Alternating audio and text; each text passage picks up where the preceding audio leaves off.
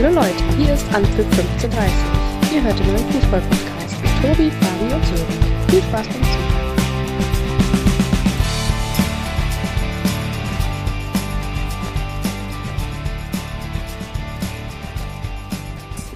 Einen schönen guten Abend. Schön, dass ihr wieder mit dabei seid. Anpfiff 1530, Folge 60. Die Bundesliga geht bereits nach 15 Spieltagen aufgrund der bevorstehenden WM in eine gut zweimonatige Winterpause. Und daher wollen wir die heutige Folge nutzen und mal bei jedem Team ein kleines Zwischenzeugnis aufstellen. Was war gut, was war schlecht, was ist verbesserungsfähig. Des Weiteren wollen wir auch nochmal das Thema EM, äh, WM-Karte aufgreifen und einige Entscheidungen diskutieren. Und wer wäre dafür besser geeignet als Fabi und Sören, die aufgrund der letzten Spiele ihrer beiden Teams mit einem positiven Gefühl in die Winterpause gehen werden. Guten Abend, Jungs, grüße euch. Hallo, schöne Grüße aus äh, Meerbusch. Guten Abend, ich freue mich. Ja, guten Abend, auch aus äh, ja, Nordrhein-Westfalen. Ja, man, man merkt, dass Tobi äh, zehn Tage Zeit hat, um den Einspieler einzusprechen. Ja. Immer wieder hervorragend. Ja, eigentlich sollten wir dafür mal belohnt werden, für, für unsere Einsprecher. Oder du vielmehr ja, ich lasse mich ja immer mal ein bisschen inspirieren, gehe da mal in mich und äh, nein, alles gut und schön. Ähm, wir müssen uns, glaube ich, entschuldigen. Auch die englischen Wochen und der enge Spielplan hat bei uns auch ein bisschen, ja, für Unruhe gesorgt und ähm, daher sind wir letzte Woche, konnten wir leider keine Folge aufnehmen, zum Teil krankheitsbedingt. Des Weiteren war auch hier der PC hatte ein bisschen rumgesponnen und daher haben wir uns überlegt, machen wir heute eine etwas längere Folge, fassen dann die letzten drei Spieltage sind es ja mittlerweile dann ein bisschen zusammen und äh, ja, dann schauen wir mal, wie wir so durch die Folge kommen.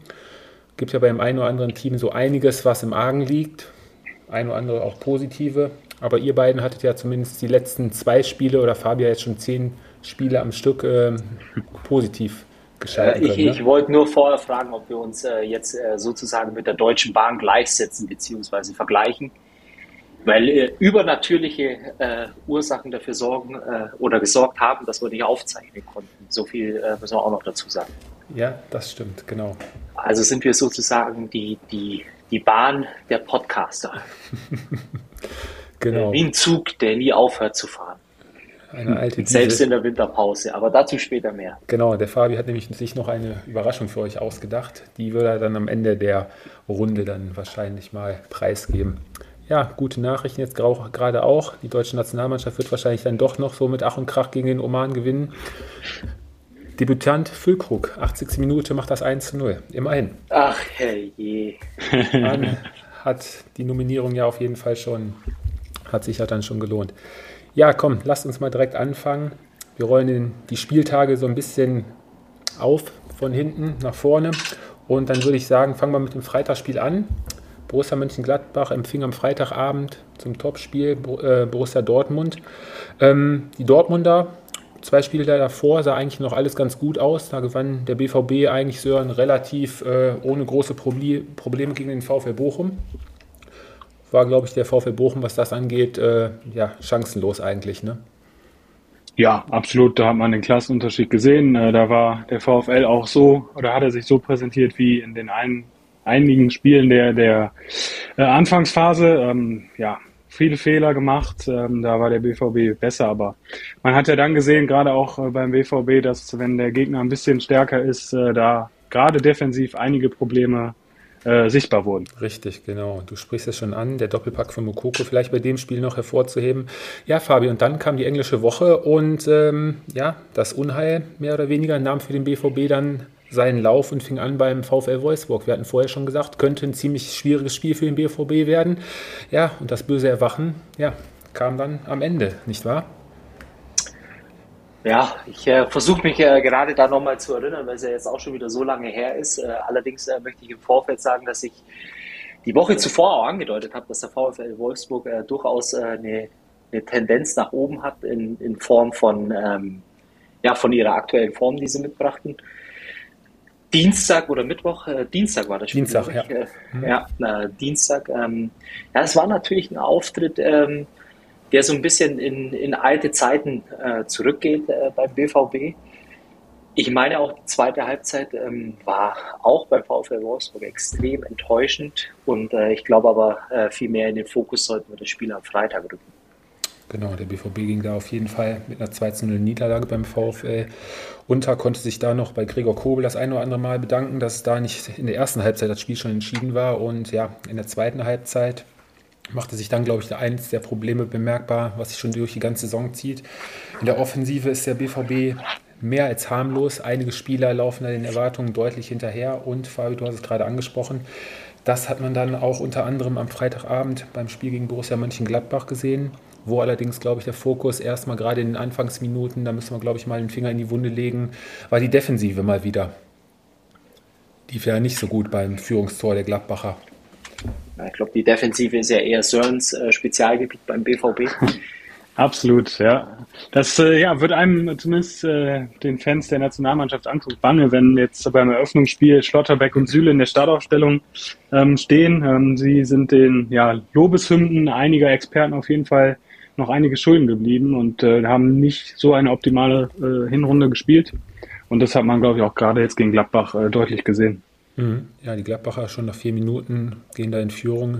Richtig schöner Pass von Lars Stindl, der für äh, Player in der Startelf war. Be ähm, bediente der Jonas Hofmann, der, ja, das war schon so ein Stellungsfehler oder Guerrero läuft nicht mit rüber, zieht dann schön zwischen Schlotterbeck und ähm, Hummels war es da, glaube ich, schiebt dann, eins, äh, schiebt dann eiskalt ein zum 1-0, frühe Führung. Ja, nee, es war Süle, oder?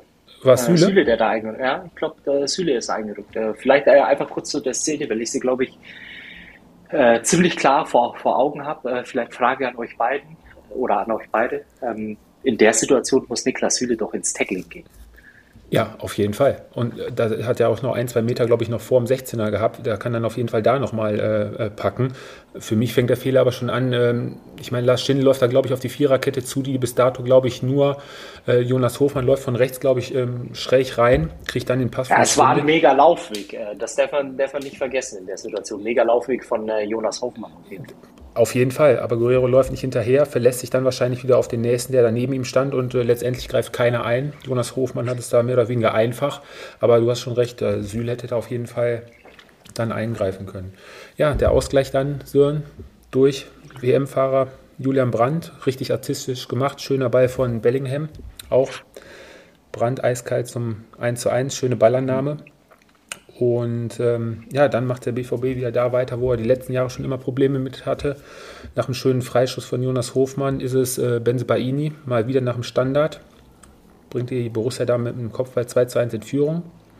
Ja, und dann Fabi das 3-1. Ähm, ja, macht dann der Mann, der an dem Abend eigentlich äh, nicht zu stoppen war und im BVB, glaube ich, noch äh, hätte deutlich mehr Tore einstellen können. Mit Markus Thüram. Ja, äh, vor allem die zweite Halbzeit. Ich glaube, darauf spielst du an, äh, die Chancen, die er hatte.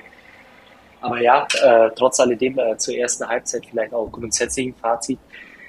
Ich hatte eigentlich äh, stets das Gefühl, die ersten 45 Minuten und ähm, so viel muss ich vorab sagen, dann kommt äh, der klare Cut, aber die ersten 45 Minuten hatte ich immer das Gefühl, dass der BVB zurückkommen kann. Selbst auch nach dem 3 zu 1. Ich fand, vor allem in der Offensive, in der Defensive natürlich äh, überhaupt nicht, aber in der Offensive war der BVB durchaus äh, gefährlich in, in, den ersten 45 Minuten. Ja, das stimmt. Gebe ich dir vollkommen recht.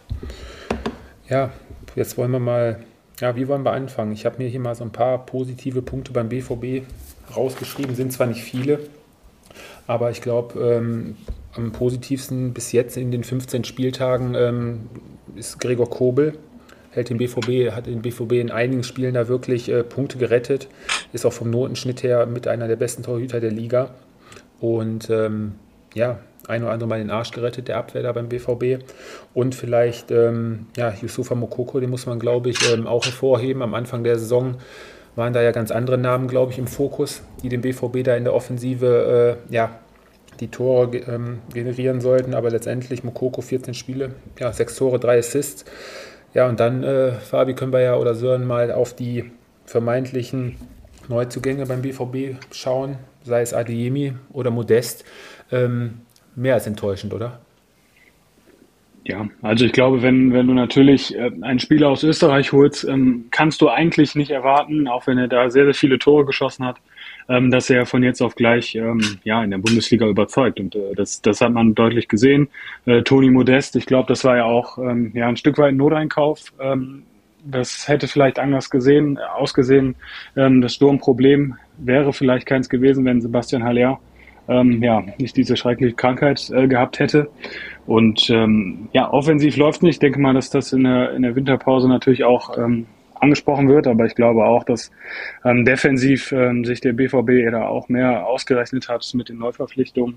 Ähm, aber ja, ich glaube nach wie vor, wenn der BVB äh, auf die nächsten Jahre wirklich auch um, um den Titel mitspielen muss oder möchte, ähm, dass er auch die Transferpolitik ein Stück weit ändern muss. Dann darfst du den Fokus vielleicht nicht eben auf die äh, jungen Spieler setzen, die ja eine gute Saison spielen. Das ist äh, bei einem Verein und dann sich da in den Fokus spielen, sondern musst du vielleicht auch den einen oder anderen gestandenen Spieler holen. Die Möglichkeiten sind da. Du hast sehr, sehr viel Geld für Erling Haaland äh, bekommen. Du wirst äh, höchstwahrscheinlich diesen Sommer, äh, nächsten Sommer äh, für Jude Bellingham sehr, sehr viel Geld bekommen. Ähm, und dann muss der BVB auch mal ins Risiko gehen. Mhm. Ja, neun Punkte schon hinter, hinter den Bayern zurück, Fabi. Das ist, glaube ich, auch schon mehr, wie, mehr oder weniger eine Vorentscheidung. Ähm, sechs Niederlagen mittlerweile schon nach 15 Spielen ist natürlich auch eine Hausnummer für den BVB. Ähm, ja, und vor allem wieder die Gegentore. 14 Gegentore in den letzten acht Spielen. Ähm, das ist einer Top-Mannschaft auf jeden Fall nicht würdig. Aber ja, neuer Trainer, alte Probleme, Fabi. Haben wir irgendwie ja, eine Lösung? Edin Terzic scheint sie auch immer noch nicht zu haben. Ne? Also viele Sachen sind da mehr als äh, unerklärlich.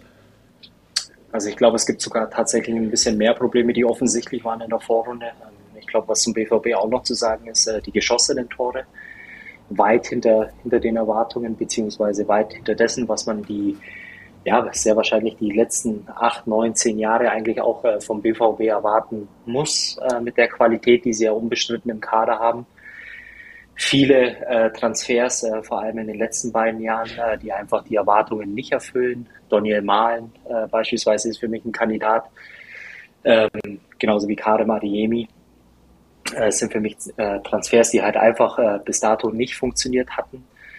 Äh, Knackpunkt oder einer der, der Punkte, die ich auch wirklich anzweifeln würde, war vor ein paar Wochen, könnt ihr euch erinnern, an die an die Aussage von Sebastian Kehl, als man dann äh, mehr oder weniger dann eigentlich schon das äh, Saisonziel ein bisschen revidiert hat, äh, wo man dann äh, von dem ja von der Meisterschaft ein Stück weit abgerückt ist, äh, um dann ja meines Erachtens äh, vielleicht der Mannschaft auch ein gewisses Alibi zu jeder Zeit zu geben, fand ich absolut falsch zu dem Zeitpunkt. Ja, und dann dazu die, die letzte Woche, wo du halt wirklich an Boden verloren hast. Und der, das darf einer Mannschaft wie dem BVB einfach nicht passieren. Das ist ja, maßlos enttäuschend, ähm, auch für die Bundesliga, äh, für die Spitze, ähm, weil der BVB nun mal einer der Vereine ist, äh, die dafür Spannung sorgen müssen. Und ähm, ja, die Frage ist, äh, wie sie sozusagen in der, in der zweiten Hälfte oder im nächsten Jahr dann äh, zurückkommen. Allerdings äh, teilweise sehe ich das schon als äh, gravierende Probleme, die man nicht innerhalb von, von acht Wochen lösen kann, zumal ja der Großteil der Spieler gar nicht da ist. Ja, richtig. Viel trainieren kann man da auch nicht. Ja, wenn man das mal im, ja, zur letzten Saison vergleicht, die ja angeblich ja auch schon mehr als schlecht war, da haben wir jetzt äh, 25 Punkte nach 15 Spielen, sind, sind sogar sechs nochmal weniger als letztes Jahr. Ähm, also so viel schlechter kann Marco Rose da auch nicht gearbeitet haben. Ähm, ja, immerhin ist der BVB noch in der Champions League und im Pokal vertreten. Da waren sie letztes Jahr ja zu dem Zeitpunkt dann schon ausgeschieden. Aber ja, da muss, glaube ich, beim BVB jetzt mal ja, ein Umschwung kommen. Ich fand halt, äh, darf ich noch mal einmal kurz eingreifen, weil es mir spontan durch den, durch den Kopf geht. Ähm, was beim BVB natürlich auch noch äh, bei mir so ein bisschen im, im Kopf rumschwirrt. Die Siege, die man dann äh, teilweise eingefahren hat. Äh, ich habe im Kopf äh, gegen Leverkusen das knappe 1 zu 0, ähm, den Auswärtserfolg bei Hertha. Freiburg haben wir noch, ne? wo der Torwart Freiburg, war. Ja, und, und, und das sind jetzt äh, neun Punkte, wo ich sage, okay, da hättest du im Zweifel auch noch Punkte verlieren können, vielleicht sogar müssen in dem einen oder anderen Spiel, Leverkusen beispielsweise. Und äh, es war halt wirklich äh, auf Strecke auch nicht überzeugend. Hm. Und, ähm, und, und da, da, ja, wie gesagt, die Frage ist, äh, warum, wieso, weshalb, ähm, kann ich nicht beantworten, aber es ist äh, definitiv nicht einer Spitzenmannschaft würdig. Richtig. Tut mir leid für alle BVB-Fans. Hm, ja. Ja, so, und Aki Watzke hat es jetzt die Woche auch schon nochmal gesagt. Man wusste ja, dass es eine äh, schwierige Halbserie werden wird mit vielen Neuen und so. Aber das, äh, glaube ich, darf ähm, keine Ausrede sein. Ne? Man sucht ja dann wieder förmlich nach Ausreden für den Misserfolg in den letzten Wochen. Nein, man braucht, glaube ich, nur die Mannschaften äh, nennen, die vor ähm, Dortmund stehen. Also ich nenne jetzt nur, nur drei mit äh, Union Berlin, Frankfurt, Freiburg. Das sind Mannschaften, die, das muss der Anspruch vom BVB sein, immer hinter Dortmund stehen müssen, von der Qualität her, die der BVB ja auch nach wie vor hat. Ähm, von dem her kann man da auch jetzt nicht nichts nicht schönreden. Ähm, viele Punkte liegen gelassen. Ähm, und äh, da wird es auch sehr, sehr äh, spannend sein, wie das nach der WM sein wird, weil Fabi hat es richtigerweise angesprochen, du kannst im Prinzip nicht viel arbeiten, weil sehr, sehr viele Spieler ähm, nicht da sind.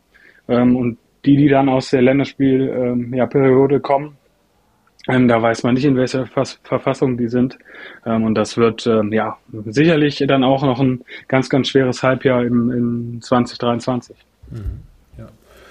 ja, gut, dann schauen wir mal. Borussia Mönchengladbach ähm, ja, kam, startete eigentlich mit ähm, anders gesagt. Der, die Gladbacher gewannen das ähm, letzte Spiel gegen den VfB Stuttgart ziemlich deutlich nach der frühen Führung 3 zu 1.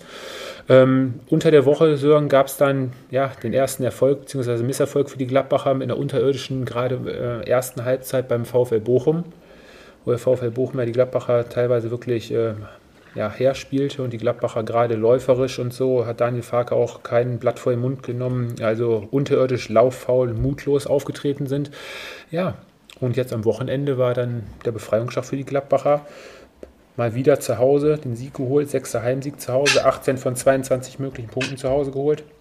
Ja, und ähm, unterm Strich, wenn man mal schaut, die Gladbacher Zweiter bei der Heimtabelle, ja, und auswärts läuft es da nicht so gut, da belegen sie den 15. Platz. Ähm, alles in allem ist man in Gladbach soweit vom Tabellenstand her und von der Punktausbeute bisher eigentlich ganz zufrieden. Ähm, ja, einzige Manko bei den Gladbachern ist, glaube ich, momentan, wo sie am Anfang der Saison noch von profitiert haben, die Defensive mit Itakura, der da früh ausgefallen ist, das merkt man, glaube ich, schon, dass da ein bisschen, ja, und natürlich jetzt der Ausfall von Jan Sommer. Aber alles in allem, ähm, ja, Max Thuram auch wieder zur Form gefunden. Also wenn die vorne die Franzosen Bock haben, dann sieht das schon ganz gut aus bei den Gladbachern. Und ähm, so schlecht, glaube ich, kann man bei den Gladbachern jetzt ähm, gar, nicht, ähm, gar nicht reden drüber. Ne? Es sind viele positive Dinge die sich im Vergleich zur letzten Saison geändert haben. Von daher. Ja, und, und, ja, und, und äh, ja. Sören als erster bitte. Danke. Also ähm, der, die sind ja auch gerade in, in, der Phase, in der also sich einiges ändert. Ich glaube, Roland Türkus ähm, hat ja auch eine etwas andere Idee, wie der Kader in Zukunft aussehen soll. Ähm, Daniel Farke hat es ja dann auch, äh, auch nochmal gesagt, ähm, dass äh, sie sicherlich noch zwei bis drei Transfer Fenster brauchen, um die Mannschaft so aufzustellen, ähm, dass ähm, ja, es langfristig auch wieder erfolgreich ist. Aber man sollte auf jeden Fall sehr zufrieden sein mit den Spielen. Ich glaube, Fark hat es auch geschafft, jetzt erstmal wieder eine klare Spielphilosophie, Spielphilosophie ähm, der Mannschaft äh, ja aufzulegen. Du hast die äh, Player und Tyram angesprochen. Das waren ja letzte Saison so die vermeintlich äh, faulen Äpfel, sage ich jetzt mal. Das, das hat er auch ordentlich hingekriegt. Also sollte man sehr, sehr zufrieden sein am Niederrhein. Ja, denke ich auch. Fabi? Ja, ich bin äh, ehrlicherweise nicht so zufrieden, weil ich glaube, äh, dass die Mannschaft noch äh, sehr, sehr oft ein, ein, zweites Gesicht auch zeigt, äh, vor allem auswärts. Wenn man sich äh, vorstellt, dass die Gladbacher auswärts, äh, Tobi, du hast es offen, vier Punkte, glaube ich, geholt haben jetzt. Ähm, vier Punkte, ja. Ja, ja ist es eigentlich auch ein Stück weit schade, weil ich glaube, diese Saison eben viel, viel mehr drin wäre. Ich glaube, Gladbach sofern sich die Chance bietet, ähm, sich am Ende der Saison fürs internationale Geschäft ähm, zu qualifizieren, äh, würde natürlich unheimlich viel Reputation auch äh, bedeuten für den Verein. Äh, vielleicht auch nochmal ein paar mehr Möglichkeiten oder finanziell ein paar mehr Möglichkeiten, die man sonst wohl nicht hätte. Ja, und Daniel Farke muss es einfach schaffen, dass in, in, der zweiten Hälfte der Saison ein bisschen mehr Konstanz und ähm, vor allem auswärts ja, am Ende des Tages auch Zählbar, Zählbares dabei rausspringt. Mhm. Ja, wenn man mal so schaut, die Gladbacher zu Hause, ich habe ja gerade angesprochen, schlagen sie so Top-Teams wie Leipzig, Dortmund, dann gewinnen sie das, das Spiel gegen die Kölner 5-2 und ähm, auch unterm Strich haben die Gladbacher auch nur einmal zwei Spiele hintereinander verloren. Ne? Also so schlecht äh, sind viele Unentschieden dabei. Zu Hause holen sie Punkte. Wenn jetzt noch der ein oder andere Auswärtssieg in der Rückrunde dazukommt, vielleicht klappt es mit dem internationalen Geschäft. Also der Kontakt ist auf jeden Fall da. Ja, und wenn dann noch die äh, Verletzten noch mit zurückkommen, ich weiß jetzt nicht, wie lange auch noch äh, Neuhaus ausfällt. Ja, aber gerade hinten in der Defensive, da waren zum Teil ein paar Gegentore bei, die schon, ja, mehr als unglücklich gelaufen sind. Missverständnisse, Stellungsfehler, Unkonzentriertheiten. Also da könnte man auf jeden Fall den Finger in die Wunde legen und vielleicht auch ähm, jetzt mal noch ein bisschen dran arbeiten.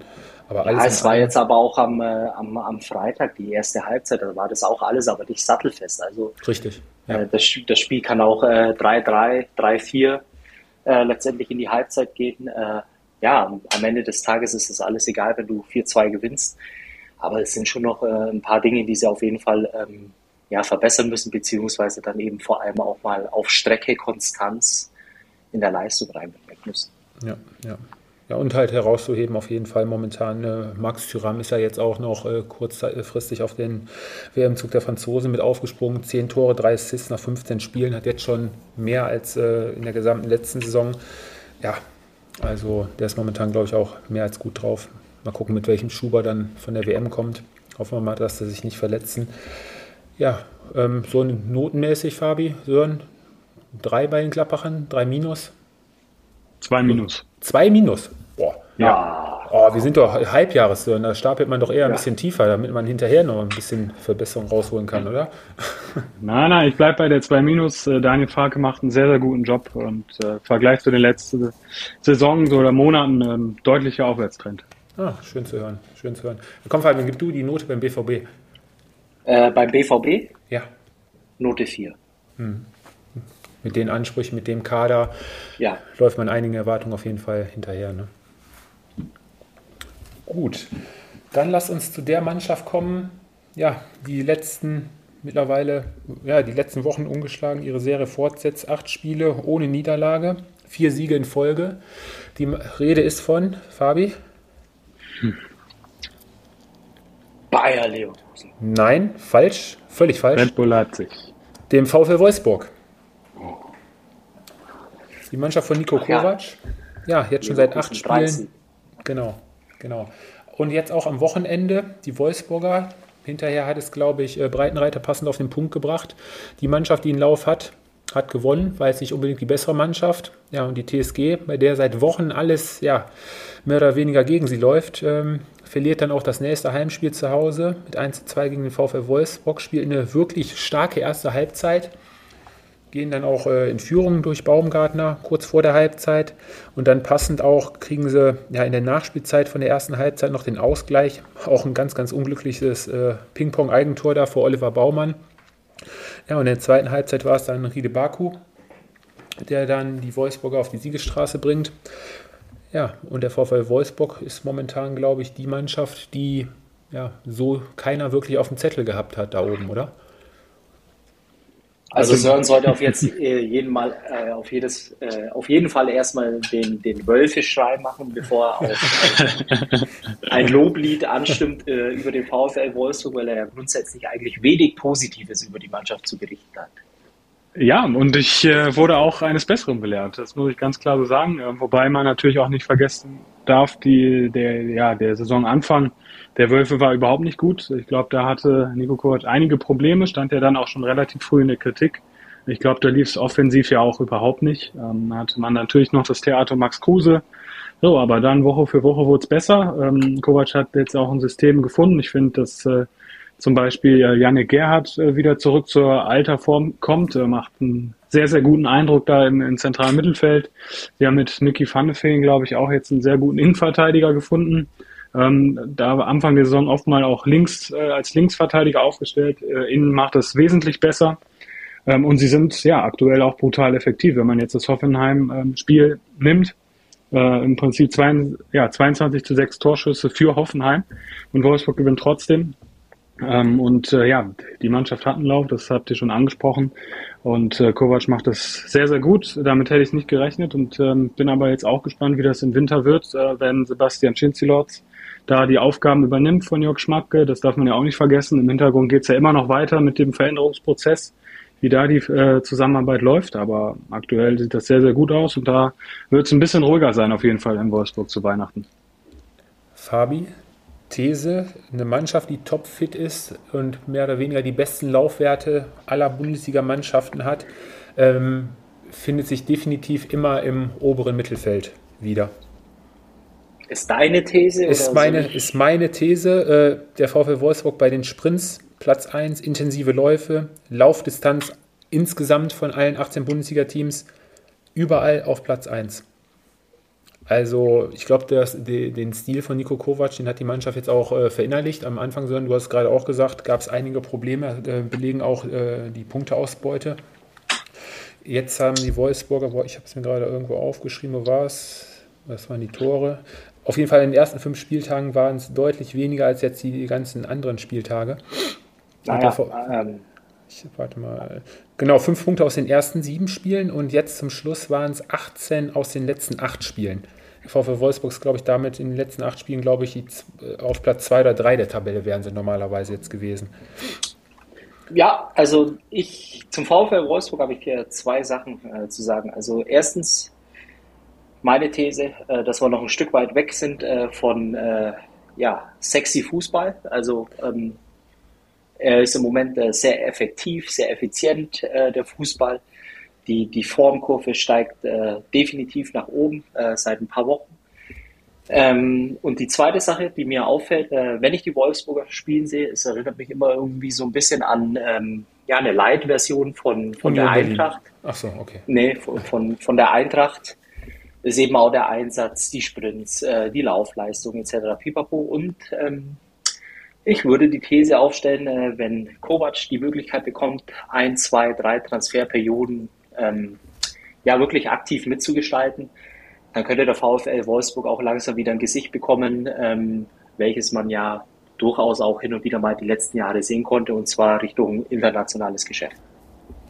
Ja, würde ich auf jeden Fall auch mitgehen. Also also ein Update wäre zumindest, oder man hat es ja vor, vor ähm, zwei oder drei Jahren, wo Oliver Glasner da war, wenn du jetzt in die Mannschaft einfach nochmal so ein, ich war ja großer Fan, Wout Wekos reinpackst, der macht dir deine Hütten und dann hat der VfL Wolfsburg jetzt auch äh, nochmal vier, fünf Punkte mehr auf dem äh, Konto. Bin ich mir hundertprozentig sicher, dass da vorne auf jeden Fall ja, noch ein besserer Knipser rein müsste als äh, Lukas Metscher. Es wurde halt auch ein bisschen Geld verbrannt. Ne? Was ist eigentlich mit Luca Waldschmidt?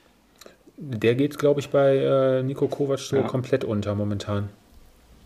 Ah, der war doch auch nicht günstig. Der hat doch auch 15, 16, 17 Millionen, weiß das jemand? Ja, so um den Dreh, ne? Großer Hoffnungsträger, wurde er ja aus, aus Portugal sehr gekommen, war es, ne? Ja, ja, ja Lissabon, ja. ja. Nee, aber so alles in allem hat Nico Kovac ja momentan mehr oder weniger seine, seine 12, 13 Spiele, auf die er setzt. Und äh, ja, die machen es da mehr als gut. Und da können wir, glaube ich, auch vor allem ähm, einmal Castells hinten rausheben, ne? den Wolfsburg gerade auch jetzt gegen den BVB und jetzt auch am Wochenende gegen die TSG auch wieder mit ein paar ganz starken Paraden äh, die Punkte gesichert hat. Ne? Fünfmal zu null gespielt dieses Jahr schon. Also, ja, und äh, Maxi Arnold hat sich extrem gefangen. Ne? Also ja, letzte, MA10 nennt er sich ja. MA10, okay. MA10. Nachdem die letzte Saison da ja nicht so gut war, ist er, glaube ich, jetzt ähm, auch wieder in besserer Form dieses Jahr. Ja. Ja, also wenn er sich so nicht nennen würde, dann äh, würde er sich ab jetzt so nennen, sofern er das irgendwie hören kann. Liebe Grüße, Maxi. Komm von mir, von Herzen. Von Herzen, okay, gut. Ja, was sagen wir denn äh, zur TSG Hoffenheim? Was haben wir denn da? Mehr Minus als doch, Plus, äh, oder? Die, die, die graue Maus ist doch dein Spezialthema. ja, ja, ja. Ja, wie sollen wir anfangen? Ähm, zwei Gesichter mehr oder weniger, würde ich sagen. Ersten sechs Spieltage holt die TSG äh, vier Siege. Die Mannschaft da zu dem Zeitpunkt mehr oder weniger noch komplett. Ja, und jetzt aus den letzten acht Bundesligaspielen ein einziges Spiel gewonnen. Hängt mit Sicherheit auch unter anderem damit zusammen, dass ja, der ein oder andere Leistungsträger momentan ja, ein bisschen seiner Form hinterherläuft. Gerade André Kramaric zum Beispiel, der da komplett durchhängt. Dann jetzt, es war jetzt vor kurzem passiert, die, die Verletzung von Grisha Prömmel, der der TSG eigentlich eine wirklich gute, gutes Gleichgewicht im Mittelfeld ähm, ja, besorgt hat. Und ähm, ja, jetzt vier Heimniederlagen in Folge. Die Abwehr auch jetzt ziemlich wackelig geworden. Ist halt ziemlich schwierig. Nach vorne hin sieht das immer ziemlich gut aus bei der TSG, bis so kurz vor, vor das letzte Drittel. Dann, ja, Knipser fehlt vorne, die Tore fallen nicht. Hinten zum Teil mittlerweile wieder vogelwild. Kevin Vogt auch die letzten Wochen komplett von der Rolle. Ich hatte am Anfang der Saison wirklich das Gefühl, dass er sich da gefangen hat und mit Kabak wirklich einen äh, guten Nebenmann gefunden hat.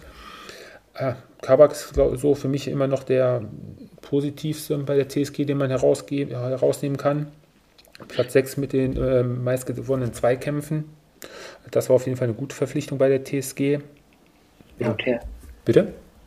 Ja, Ruther ist momentan auch, auch, ja, bin so ein bisschen hin und her gerissen. Also vom Fußballerischen immer Nico Kovac hat es, glaube ich, vor dem Spiel auch gesagt, ist eine Mannschaft, die, also die, der Tabellenstand der Mannschaft täuscht auf jeden Fall. Die dürfte da normalerweise nicht stehen, aber ja, wenn es einmal gegen dich läuft, seit Wochen, dann hast du unter, dann gehst du zu Hause gegen Leipzig, gehst du mit 3 zu 1, verlierst du. Ja, in Frankfurt wirst du komplett hergespielt. Da hat die TSG ja, ja überhaupt keinen äh, Zugriff bekommen bei dem Spiel.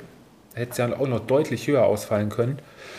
Ja, und dann hätte es auch das letzte Heimspiel gegen die Wolfsburger wieder verloren. Da kam die Pause, glaube ich, auch zur richtigen Zeit. Also von daher. Sören, welche Note bekommt André Breitenreiter von dir? André Breitenreiter bekommt von mir eine 3 Plus. Hm. Trotz des momentanen. Ja, ich glaube ich, ich glaub auch, dass die, die wenigsten damit gerechnet haben, dass, dass er jetzt äh, auch, auch in Hoffenheim einen guten Job macht. Ich meine, er hat in der Schweiz die Meisterschaft ähm, gewonnen. Ich glaube, das ist auch, äh, das gelingt auch nicht jedem deutschen Trainer. Ähm, und äh, wie gesagt, die, die, der Start der Saison war richtig gut. Dann hast du ein paar Verletzungen drin, dann verlierst du ein paar Spiele ärgerlich. Gerade auch das Wolfsburg-Spiel eigentlich meiner Meinung nach, ja, darfst du es nicht so verlieren. Ähm, klar, und der Tabellenplatz jetzt 18 Punkte, Platz 11 ist, ja, wird der Mannschaft nicht gerecht, würde ich sagen. Aber ich finde schon, dass das Breitenreiter es äh, sehr gut macht. Mhm. Ja, also man, man merkt auf jeden Fall, dass es langsam äh, Richtung Weihnachten geht, äh, weil Sören sehr, sehr versöhnlich ist, egal zu welcher Mannschaft und hm. sehr, sehr gute Noten verteilt. Äh, von daher, ja, schön. Hast, hast, hast eine gute Überleitung hergestellt, Fabi. Dem Hören geht es ja momentan sowas von gut. Das hat ja auch äh, einen ganz besonderen Grund. Der VfL Bochum ja, gewinnt nach dem überraschenden Heimsieg ja unter der Woche gegen Borussia Mönchengladbach. Jetzt auch zum Abschluss am 15. Spieltag auch sein erstes Auswärtsspiel. Das dann auch noch zu Null. Ja, zwei Siege. Der VfL Bochum meldet sich eindrucksvoll im Abstiegskampf zurück. Anschluss wiederhergestellt. Ein Punkt nur noch glaube ich, ist es jetzt auf dem Relegationsplatz. Ähm, ja. ja, die Mannschaft hat sich wieder gefestigt, hat sich für ihren Aufwand belohnt, diszipliniert aufgetreten. Ja, defensiv sah es auch wieder deutlich besser aus. Und äh, ja, Sören, erzähl uns doch mal ein bisschen was zum VfL. Ja, im Moment gibt es fast nur gute Nachrichten beim VfL. Gestern war ja auch die Mitgliederversammlung und äh, da wurde der, das bisherige Präsidium um Hans-Peter Phillis wiedergewählt. Also ist auch Kontinuität, nachdem er da Ex-Spieler äh, Marcel Maltritz äh, so ein bisschen ja, die, die, die Führung übernehmen wollte. Das haben die Mitglieder oder zum Glück äh, abgelehnt.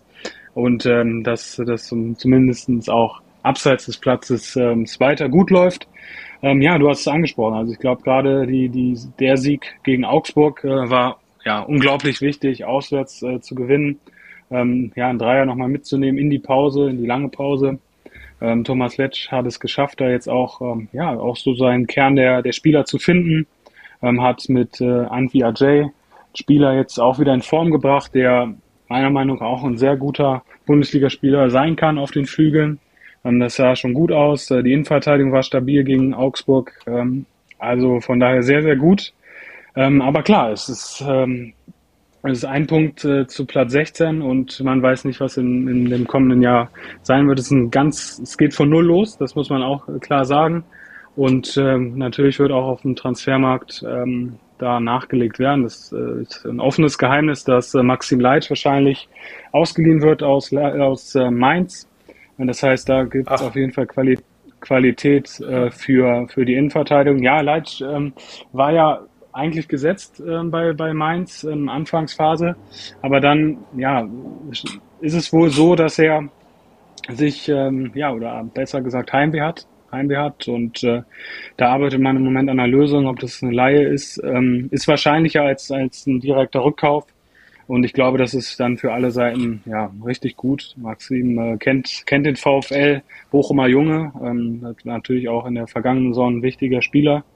Und äh, da kriegt man auf jeden Fall Qualität, weil das darf man auch nicht vergessen bei, bei den guten Nachrichten in den letzten Spielen. Ähm, das waren teilweise äh, Anfang der Saison, Mitte der Saison, ja, teilweise grottenschlechte Spiele defensiv, ähm, viele, viele Fehler, die nicht Bundesliga-tauglich waren. Ich hatte ja auch schon die Befürchtung, dass das so sich durchzieht und ähm, ja, bis zur Winterpause eigentlich keine Hoffnung mehr da ist. Aber der Turnaround wurde geschafft und das liegt ähm, ja auf jeden Fall großteilig daran, dass Thomas Letsch äh, seine Mannschaft gefunden hat, die ihren Job sehr gut macht im Moment. Mhm. Mhm.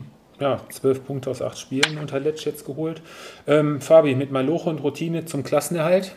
Der VfL Bochum jetzt am Wochenende ähm, zweitälteste Startformation der ganzen Liga-Historie aufgestellt. Wie, wie denkst du über den VfL Bochum? Größte Manko also, sind, glaube ich, äh, die 36 Gegentore, die sie schon kassiert haben. Ne? Ja, das war tatsächlich ein so, ein so ein Punkt, aber der ist wohl äh, zurückzuführen auf äh, vor allem Anfang der Saison. Da waren ja richtige Klatschen dabei. Ja, richtig. Ähm, das ist das eine. Das, das andere ist äh, letztendlich dann auch äh, wirklich anfangen. Und das haben wir immer schon, auch äh, wir drei auch immer gesagt, du musst zu Hause punkten. Ähm, man, man sieht tatsächlich eine ja, durchaus erfreuliche Entwicklung in, in der Form. Der Heimsieg gegen Gladbach hat richtig gut getan. Was aber noch viel beeindruckender war, eigentlich auch äh, der, der Auswärtsdreier in Augsburg. Ich meine, ähm, sorry Sören, dass ich sagen muss, aber es war jetzt kein, keine Werbung äh, für die Bundesliga, Stimmt. das Spiel. Ähm, ähm, es war teilweise sehr zäh. Ja, aber du musst dann halt erstmal einen deiner direkten äh, Konkurrenten auch in der Art und Weise niederringen.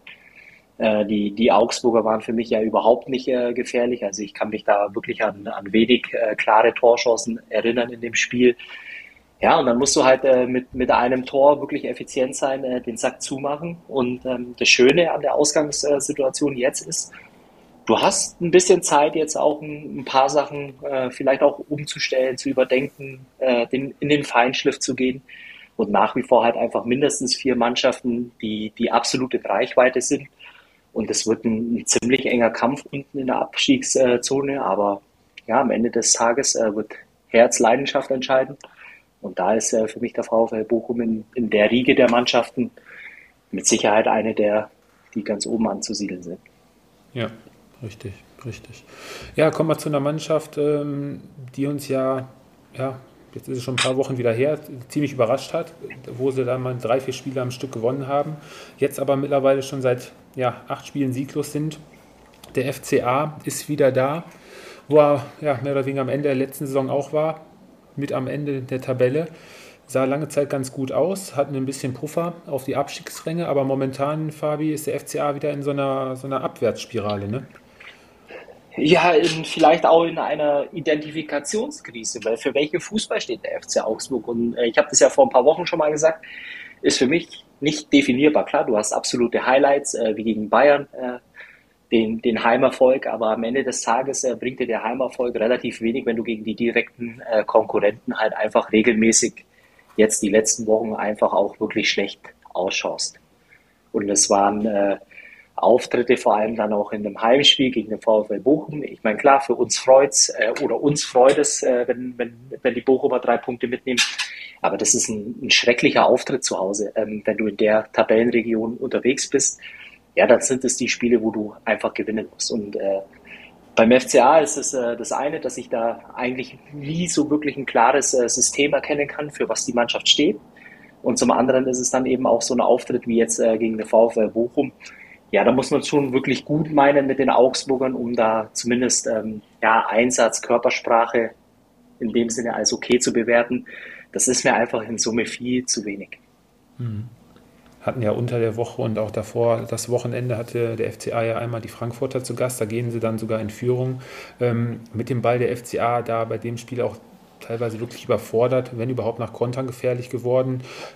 Und die Frankfurter haben sich da von dem Rückstand zum Beispiel auch nicht schocken lassen, haben das ganz routiniert dann runtergespielt. Und nachdem die Frankfurter da in Führung gegangen sind, hatte der FCA da ja auch gar keinen, gar keinen Aufschwung mehr, da kam ja offensiv überhaupt nichts mehr. Ähm, anders dann bei dem Spiel äh, bei Union, wo sie da zweimal zurückgekommen sind durch Niederlechner, da haben sie ja den Punkt geholt. Und ähm, ja, alles in allem der FCA eigentlich äh, Anfangs, Anfang der Saison eine Niederlagenserie, jetzt zum Schluss und zwischendrin, zwischen Spieltag 6 und 9, 10 Punkte geholt, da war alles in Ordnung. Da dachte man ja schon, man könnte ja, ein bisschen nach oben schielen, aber wie schnell das dann geht, ne? dann kamen zum Teil noch ähm, ja, Sperren mit dazu, wo dann zwei Sechser ausfallen, dann die eine oder andere Verletzung, aber ja, ist halt schwierig beim FCA. Was mir da extrem auffällt, sind wirklich teilweise gerade in der Abwehr katastrophale Abstimmungsprobleme, ähm, individuelle Fehler. Da werden Pässe gespielt oder Aktionen gemacht, die kann man teilweise gar nicht nachvollziehen. Ne? sei es ein einfacher Pass über fünf Meter, der, keine Ahnung, dann lang geschlagen wird oder so. Also das wird auf jeden Fall ja, noch eine harte Rückrunde für den FCA werden. Also momentan sehe ich den FCA, also mehr als, mehr als eine 4 würde ich ja sowieso auch nicht geben. Ich weiß ja nicht, wie, wie ihr das da noch sonst äh, seht. Ja, ich glaube, bei Augsburg wiederholen wir uns ja auch, auch oft. Wenn man, wenn man den Kader durchgeht, die Spieler nimmt, ähm, dann muss man eigentlich sagen, dass es eine gestandene Bundesligamannschaft ist. Und äh, das halt Jahr für Jahr irgendwie, irgendwie spannend wird um den Abstieg ähm, ja, verwundert dann doch irgendwie auch ein bisschen, weil eigentlich ist es eine Mannschaft, die irgendwie im langweiligen Mittelfeld stehen könnte, wenn sie, wenn sie das abrufen, was, was im Kader steckt. Aber irgendwie klappt es nicht. Äh, vielleicht fokussiert man sich da auch eben zu oft immer auf, auf diese vermeintlichen Tugenden mit, mit defensiv gut stehen und dann alles reinhauen. Vielleicht sollte man doch einen etwas anderen Ansatz wählen, vielleicht offensiver das Ganze angehen. Aber ja, es wird auf jeden Fall auch in dieser Saison wieder so sein, dass der FCA ähm, um um den Klassenerhalt zittern muss. Mhm. Ja, auch ein guter Überleiter zum nächsten Spiel. Hertha gegen Köln am Wochenende. Die Hertha, zweiter Heimsieg für die Hertha und der erhoffte Befreiungsschlag im Abstiegskampf, würde ich sagen. Ja, solides Spiel der Hertha, aber auch mit äh, viel, viel, viel, viel Glück auf der Hertha-Seite nach der Führung durch Konga. Ähm, drei, viermal wirklich mehr als Glück gehabt. Der FC das freie Tor da in Person von Adamia nicht getroffen.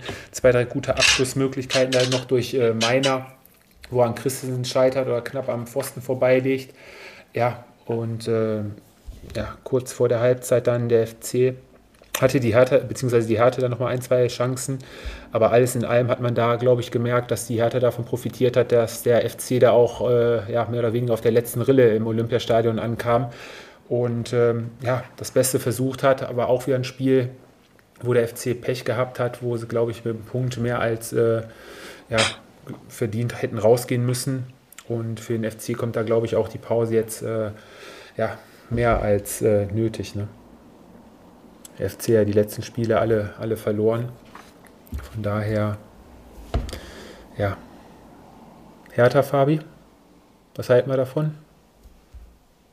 Ähm, ja, für die Kölner galt an, an dem Wochenende. Äh, du kannst trainieren, was du willst. Äh, es gibt eine Mannschaft in Berlin, die macht's härter, oder wie geht der Spruch? Kennt ihr den? ähm, ich glaube halt einfach ähm, für, für die Hertaner äh, an, an dem Wochenende oder eigentlich auch äh, für die Kölner, aus Kölner Sicht offensichtlich, äh, dass die ja, letzten zwei, drei Wochen, äh, da, da ist sozusagen die Jungs, die gehen am Stock das merkst du dann halt eben in dem Spiel, vor allem wenn es dann irgendwann intensiv wird, äh, wo man dann einfach merkt, okay, die, die Kräfte lassen nach. Ähm, dann ist es natürlich dann auch im Umkehrschluss äh, führt es dazu, dass man dann eben auch ein bisschen nachlässiger wird, vor allem bei den Torchancen. Dann hast du ein bisschen Spielpech äh, aus Kölner Sicht. Ja, und dann äh, stehst du wirklich mit leeren Händen da, auch jetzt äh, in dem Spiel, wo ich mich äh, fast sogar wetten trauen würde, ja, unter normalen Umständen, wenn, wenn die Jungs wirklich fit sind in einem normalen Rhythmus, also nicht im zwei, drei Tage Rhythmus, äh, ja, die Spiele abliefern müssten, dann, dann wäre da durchaus mehr drin gewesen. Für die Kölner geht es halt wirklich darum, jetzt äh, in der Pause Kräfte zu sammeln, ähm, sich dann auch ein Stück weit ja, äh, wieder auf, ähm, ja, auf, auf ihren Fußball einzustellen. Äh, dann bin ich felsenfest davon überzeugt, dass die Kölner ja relativ wenig mit dem Abstieg zu tun haben werden.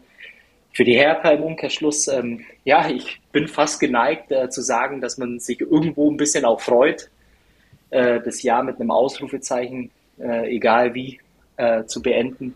Trotzdem liegt vor der Hertha ein verdammt langer Weg, äh, um ja, aus, diesem, aus diesem Keller auch wieder rauszukommen. Mhm. Ja. Also ich bin halt spielerisch nicht wirklich angetan äh, von der Hertha.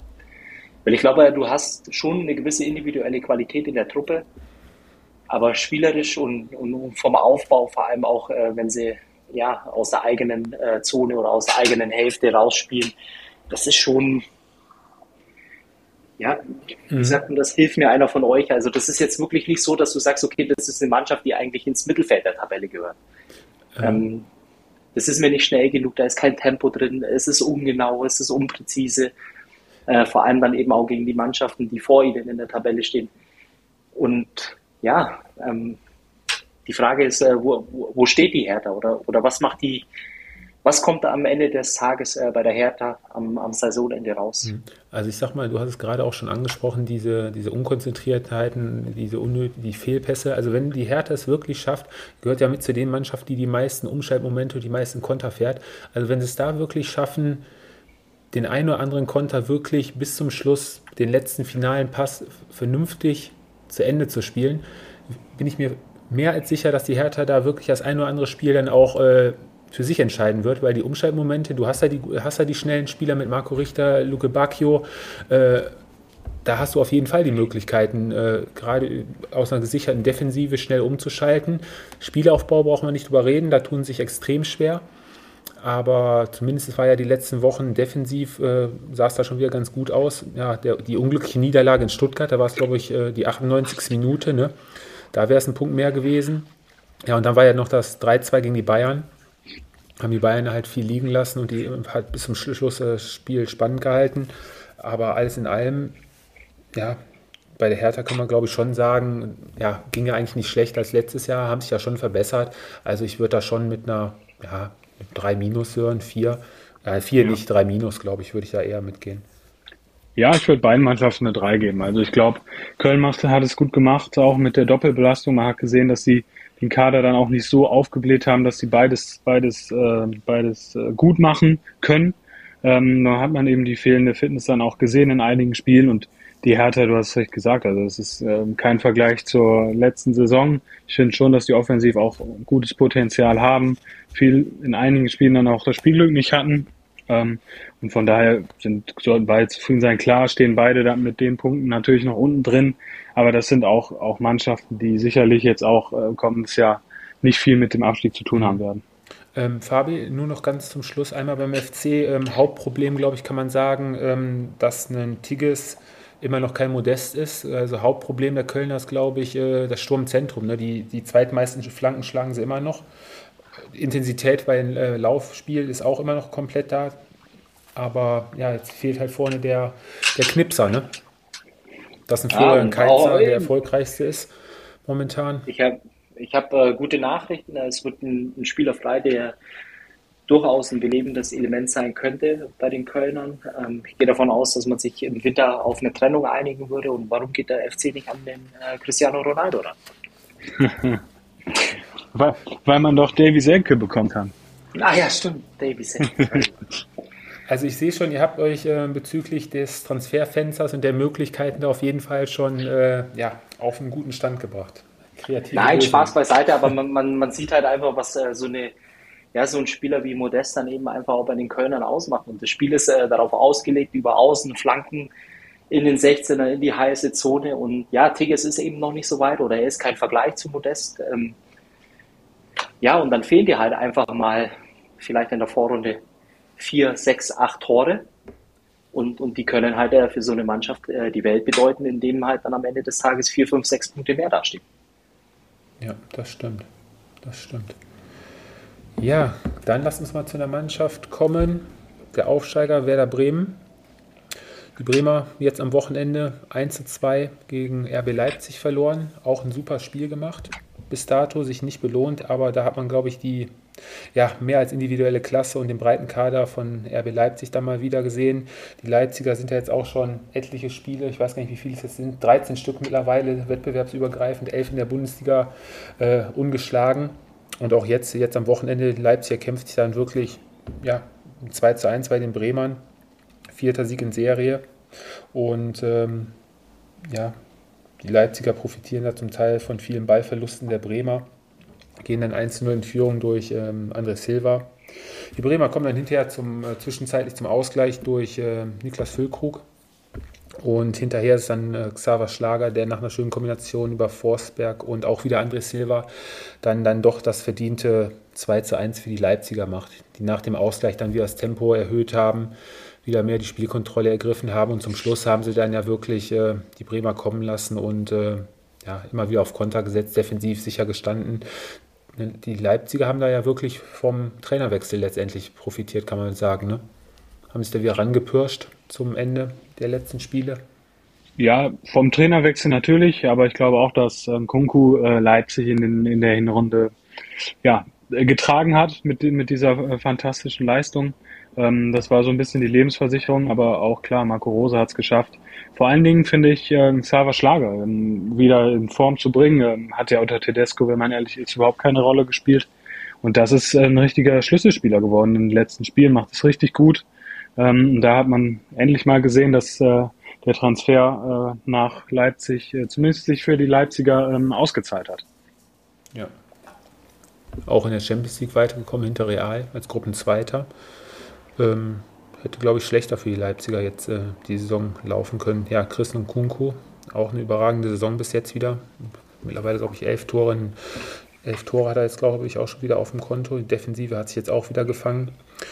Ja, Fabi RB Leipzig, wir haben es am Anfang der Saison ja auch schon gesagt, äh, der breite Kader wird sich über kurz oder lang bei dem einen oder anderen Spiel auf jeden Fall bezahlt machen. Wenn man mal überlegt, dass ein Konrad Leimer zum Beispiel ja schon länger verletzt ist, zum Beispiel, ein Timo Werner jetzt auch länger ausfallen wird, können sie gut wegstecken.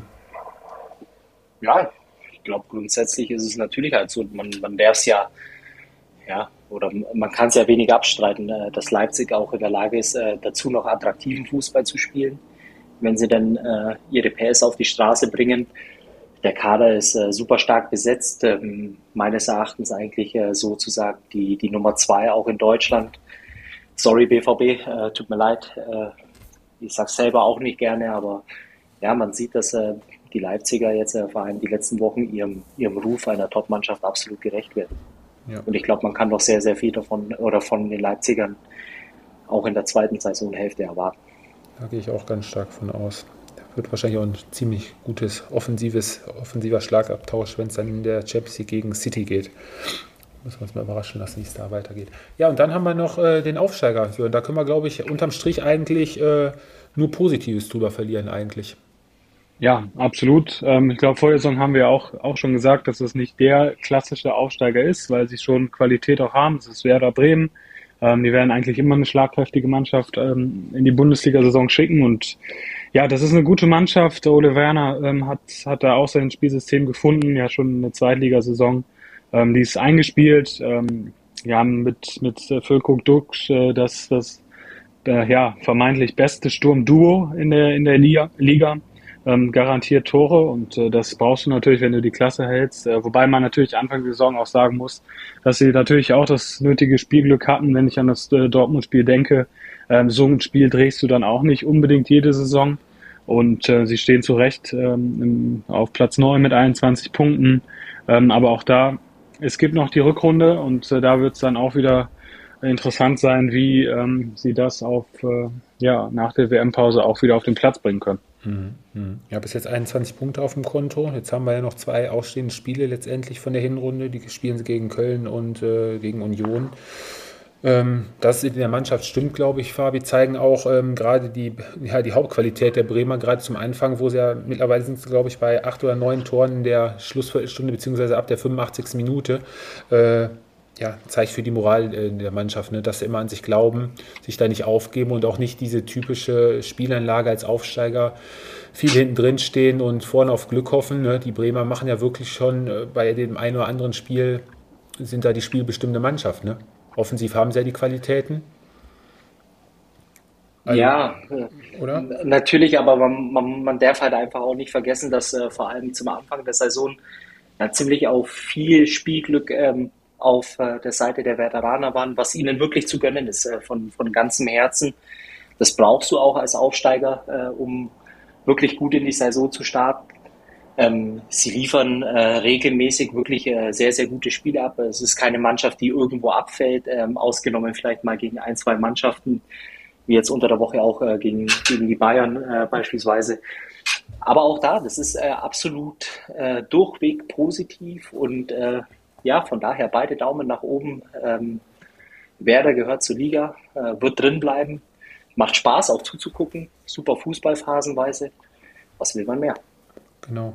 Ja, außer Füllkrug und äh, Dux, glaube ich, äh, kann man wohl, glaube ich, mit ähm, Mitchell Weiser noch am positivsten hervorheben. Ne? Ist, glaube ich, auch so der Spieler, der da mit über die rechte Seite richtig viel an Power bringt, auch von den Statistiken her, überall Zweikämpfe, Kilometer, äh, Sprints, überall unter den Top Ten vertreten.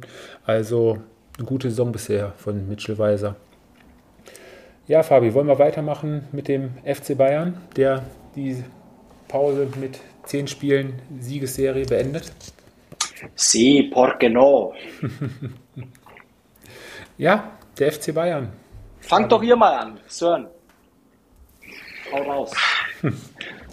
ja. Als, ähm, äh, und am besten fängst du dabei an, äh, bei deiner Saisonprognose vor der Saison.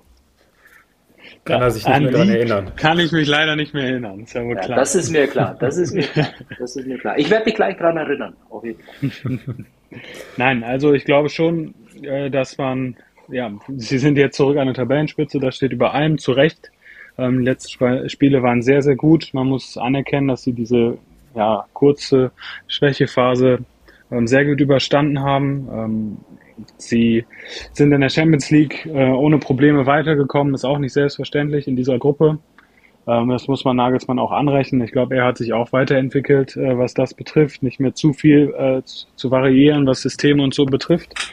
Und ähm, sie haben, ja, ich finde mit Jamal Musiala äh, einen der, ja, stand jetzt für mich ähm, besten Spieler ähm, der Fußballwelt im Kader, der da auf äh, weitermacht, wo er aufgehört hat. Ähm, ich glaube, es auch ähm, macht richtig viel Spaß, den Jungen äh, zu sehen. Sie haben im Sommer gut gearbeitet mit Matthijs äh, de Licht, ähm, der sich auch dahingehend entwickelt hat, dass er ja wichtiger Spieler ist, ähm, fast nicht ersetzbar ist. Ähm, sie haben mit Masraoui, der jetzt auch, äh, finde ich, in den letzten, gerade in den letzten Spielen sehr, sehr guten Eindruck gemacht hat. Also ähm, es passt sehr, sehr gut. Was mich allerdings sehr, sehr neugierig macht, ist äh, das kommende Jahr und äh, da ja, bin ich wirklich gespannt drauf, nicht nur bei Bayern, sondern bei den ganzen internationalen Top-Teams, wie sie diese ja, unsägliche WM einfach verkraften, äh, diese Umstellung. Das wird ja wirklich spannend zu beobachten sein. Und darauf freue ich mich auch ein bisschen, ähm, wie sie das ähm, ja, hinter sich lassen, diese enorme Belastung, dieser ja, Unterschied, äh, Temperaturunterschied, alles was dazugehört.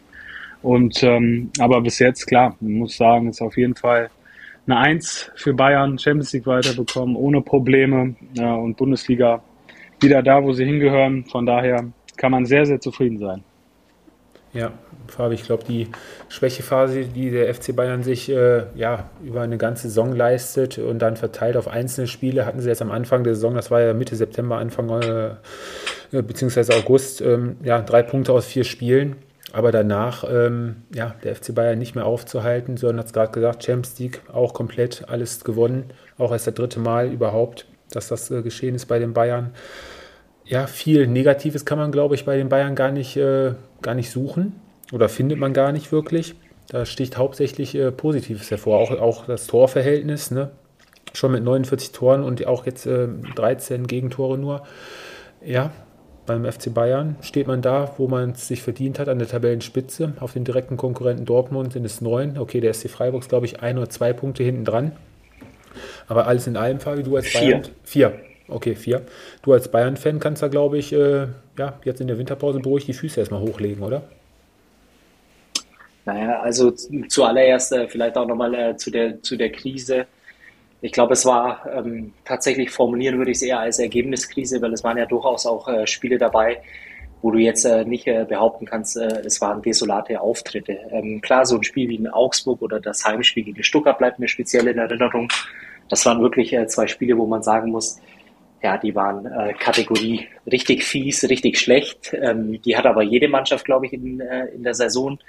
Die anderen Spiele waren äh, meines Erachtens eigentlich auch Spiele, die du hättest ja, gewinnen müssen, ähm, was, was mir halt äh, besonders, ähm, oder ich sage mal, der Sören hat ja auch schon äh, relativ viel gesagt, aber ich würde äh, tatsächlich dieses Jahr besonders hervorheben, ist die defensive Stabilität, äh, die die letzten Wochen reingekommen ist.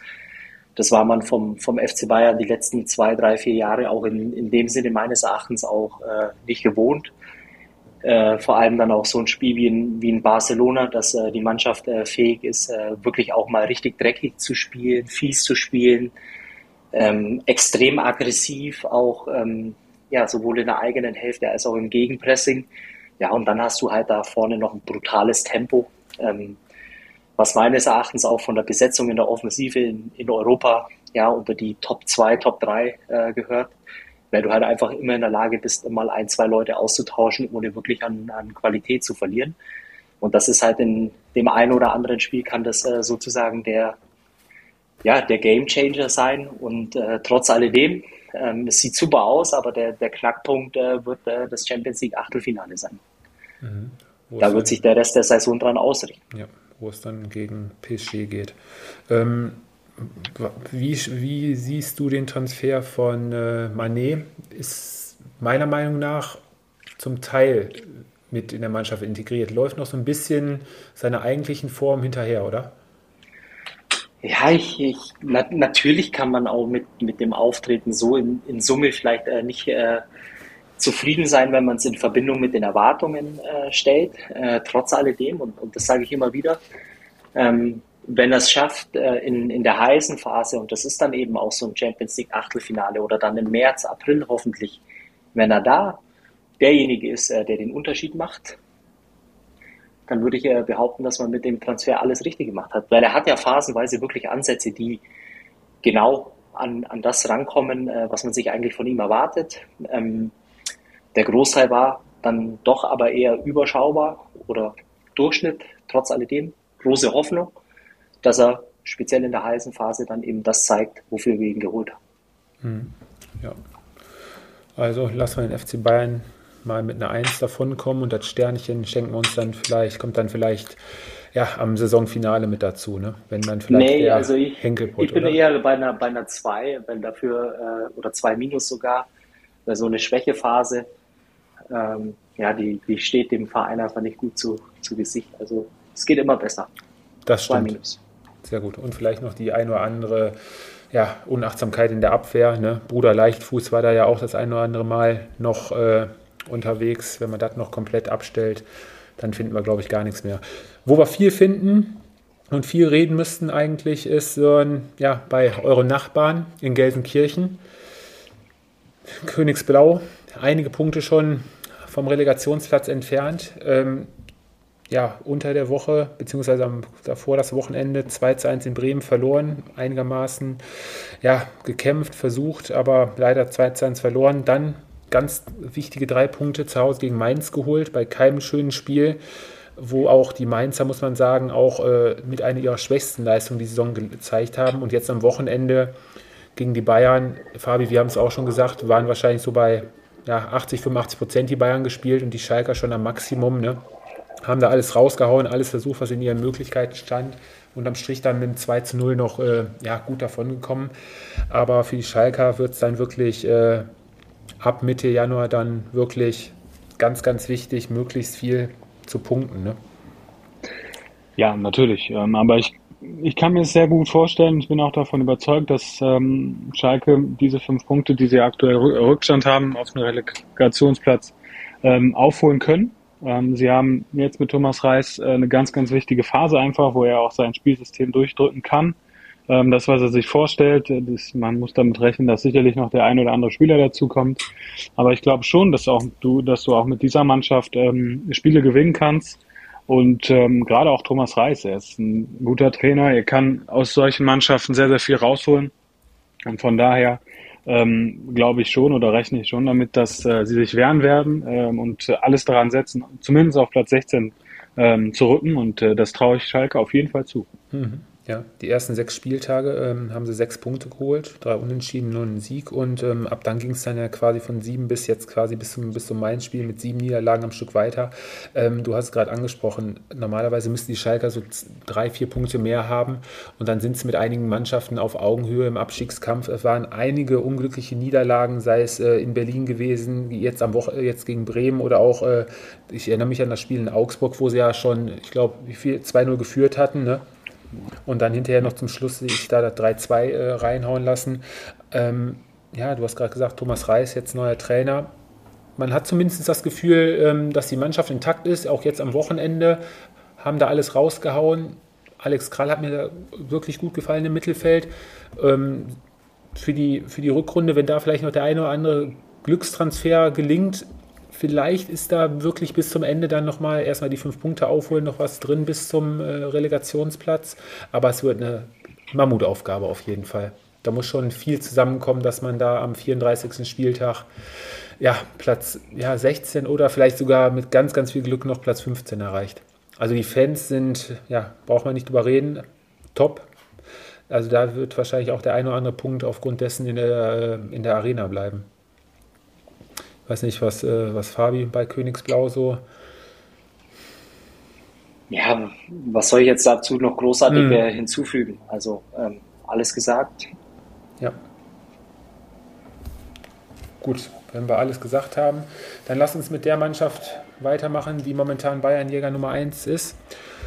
Der SC Freiburg, Fabi, sorgt weiter für Furore, national und international. Die Mannschaft von Christian Streich, ja, da fehlen einem langsam die Worte. Ähm, schade eigentlich, dass die Pause kommt. Jedes Wochenende immer wieder ja, neues Spektakel der Freiburger was sie da ja, so liefern. Wo, wobei man natürlich auch sagen muss, jetzt äh, der, der, Spielverlauf hat natürlich äh, richtig in die Karten gespielt. Trotzdem, für alle Freiburger, ähm, die uns hören, ähm, stelle ich die These aus, bitte Feedback geben, dass es äh, für den Moment äh, zumindest äh, die beste Saison ist der Vereinsgeschichte.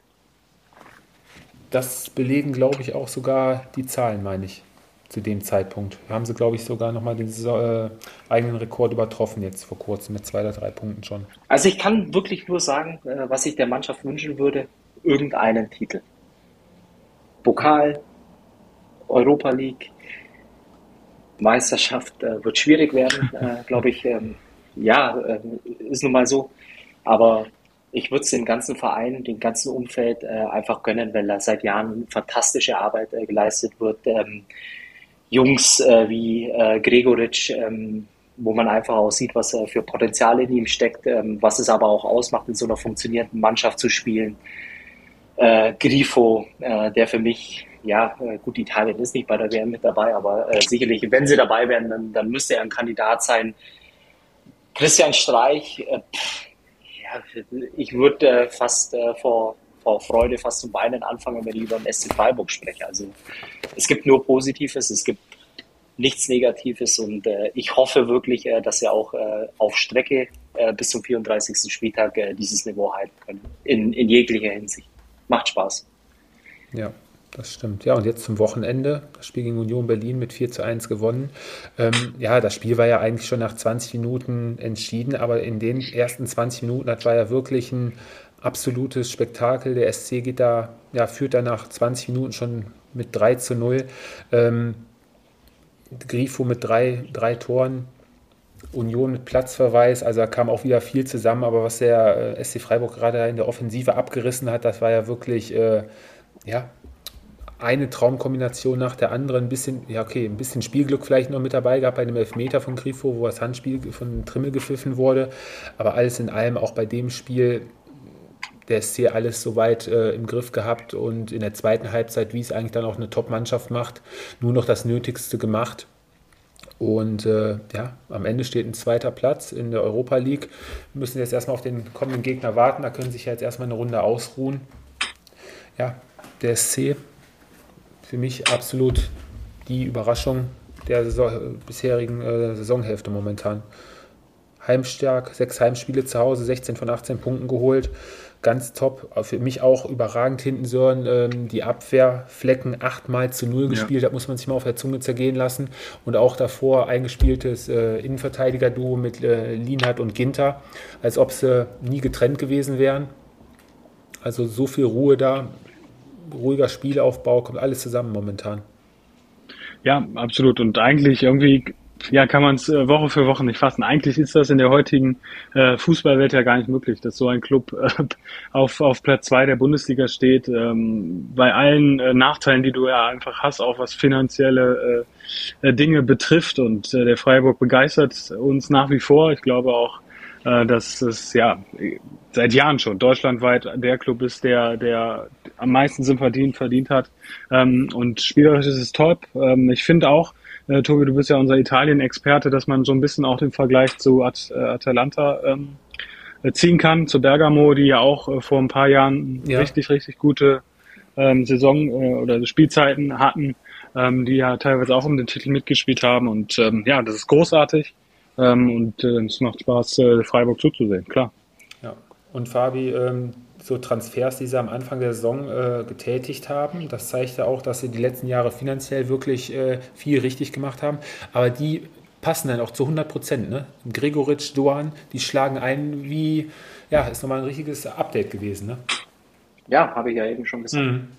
Deswegen. Ja, und dann, äh, Fabi, kommen wir zum Gegner. Union Berlin. Lange Zeit Tabellenführer gewesen und jetzt die letzten Wochen auch so, ja, nach und nach hinten durchgereicht worden. Ähm, ist die Spielweise von Union so ein bisschen entschlüsselt worden? Oder kommen da noch andere Dinge? Ja, zusammen? ich glaube, sie zahlen äh, ja, der, der Belastung ähm, ja, äh, ein Stück weit oder sie, sie bezahlen für die hohe Belastung, die sie hatten. Ähm, dann so ein Auftritt äh, in Leverkusen. Ich weiß nicht, wie es euch geht. Ähm, ich meine das auch absolut nicht böse, aber die erste Halbzeit von dem Spiel, die war äh, somit das Schlechteste, äh, glaube ich, was ich an Bundesliga-Fußball diese Saison äh, sehen konnte. Ich war wirklich äh, kurz davor, auf Rosamunde Pecher umzuschalten, äh, weil da mehr Spannung äh, und Emotion drin war. Ähm, gut, zu dem Spiel werden wir ja nicht mal wirklich groß drauf eingehen. Es gab dann Knotenlöser bei den Leverkusen. Ähm, bei Union war es dann eben auch so, dann, dann hast du so einen Tag, du kriegst das erste, du kriegst das zweite, beim Gegner klappt alles, äh, dann, dann fällst du gefühlt ein bisschen auseinander. Dann hast du ein wirklich undankbares äh, Auswärtsspiel zwei, drei Tage später äh, gegen die Augsburger, was halt nicht nach Plan läuft und fährst dann äh, zum SC Freiburg eigentlich äh, guten Mutes und, und es läuft eigentlich alles gegen dich, was gegen dich laufen kann. Äh, trotzdem für mich Union äh, Note 2 für die, für die Hinrunde. So lange auf äh, Platz 1 gestanden, gegen die Top-Teams wirklich ähm, immer super Spiele hingelegt, es waren immer enge Kisten.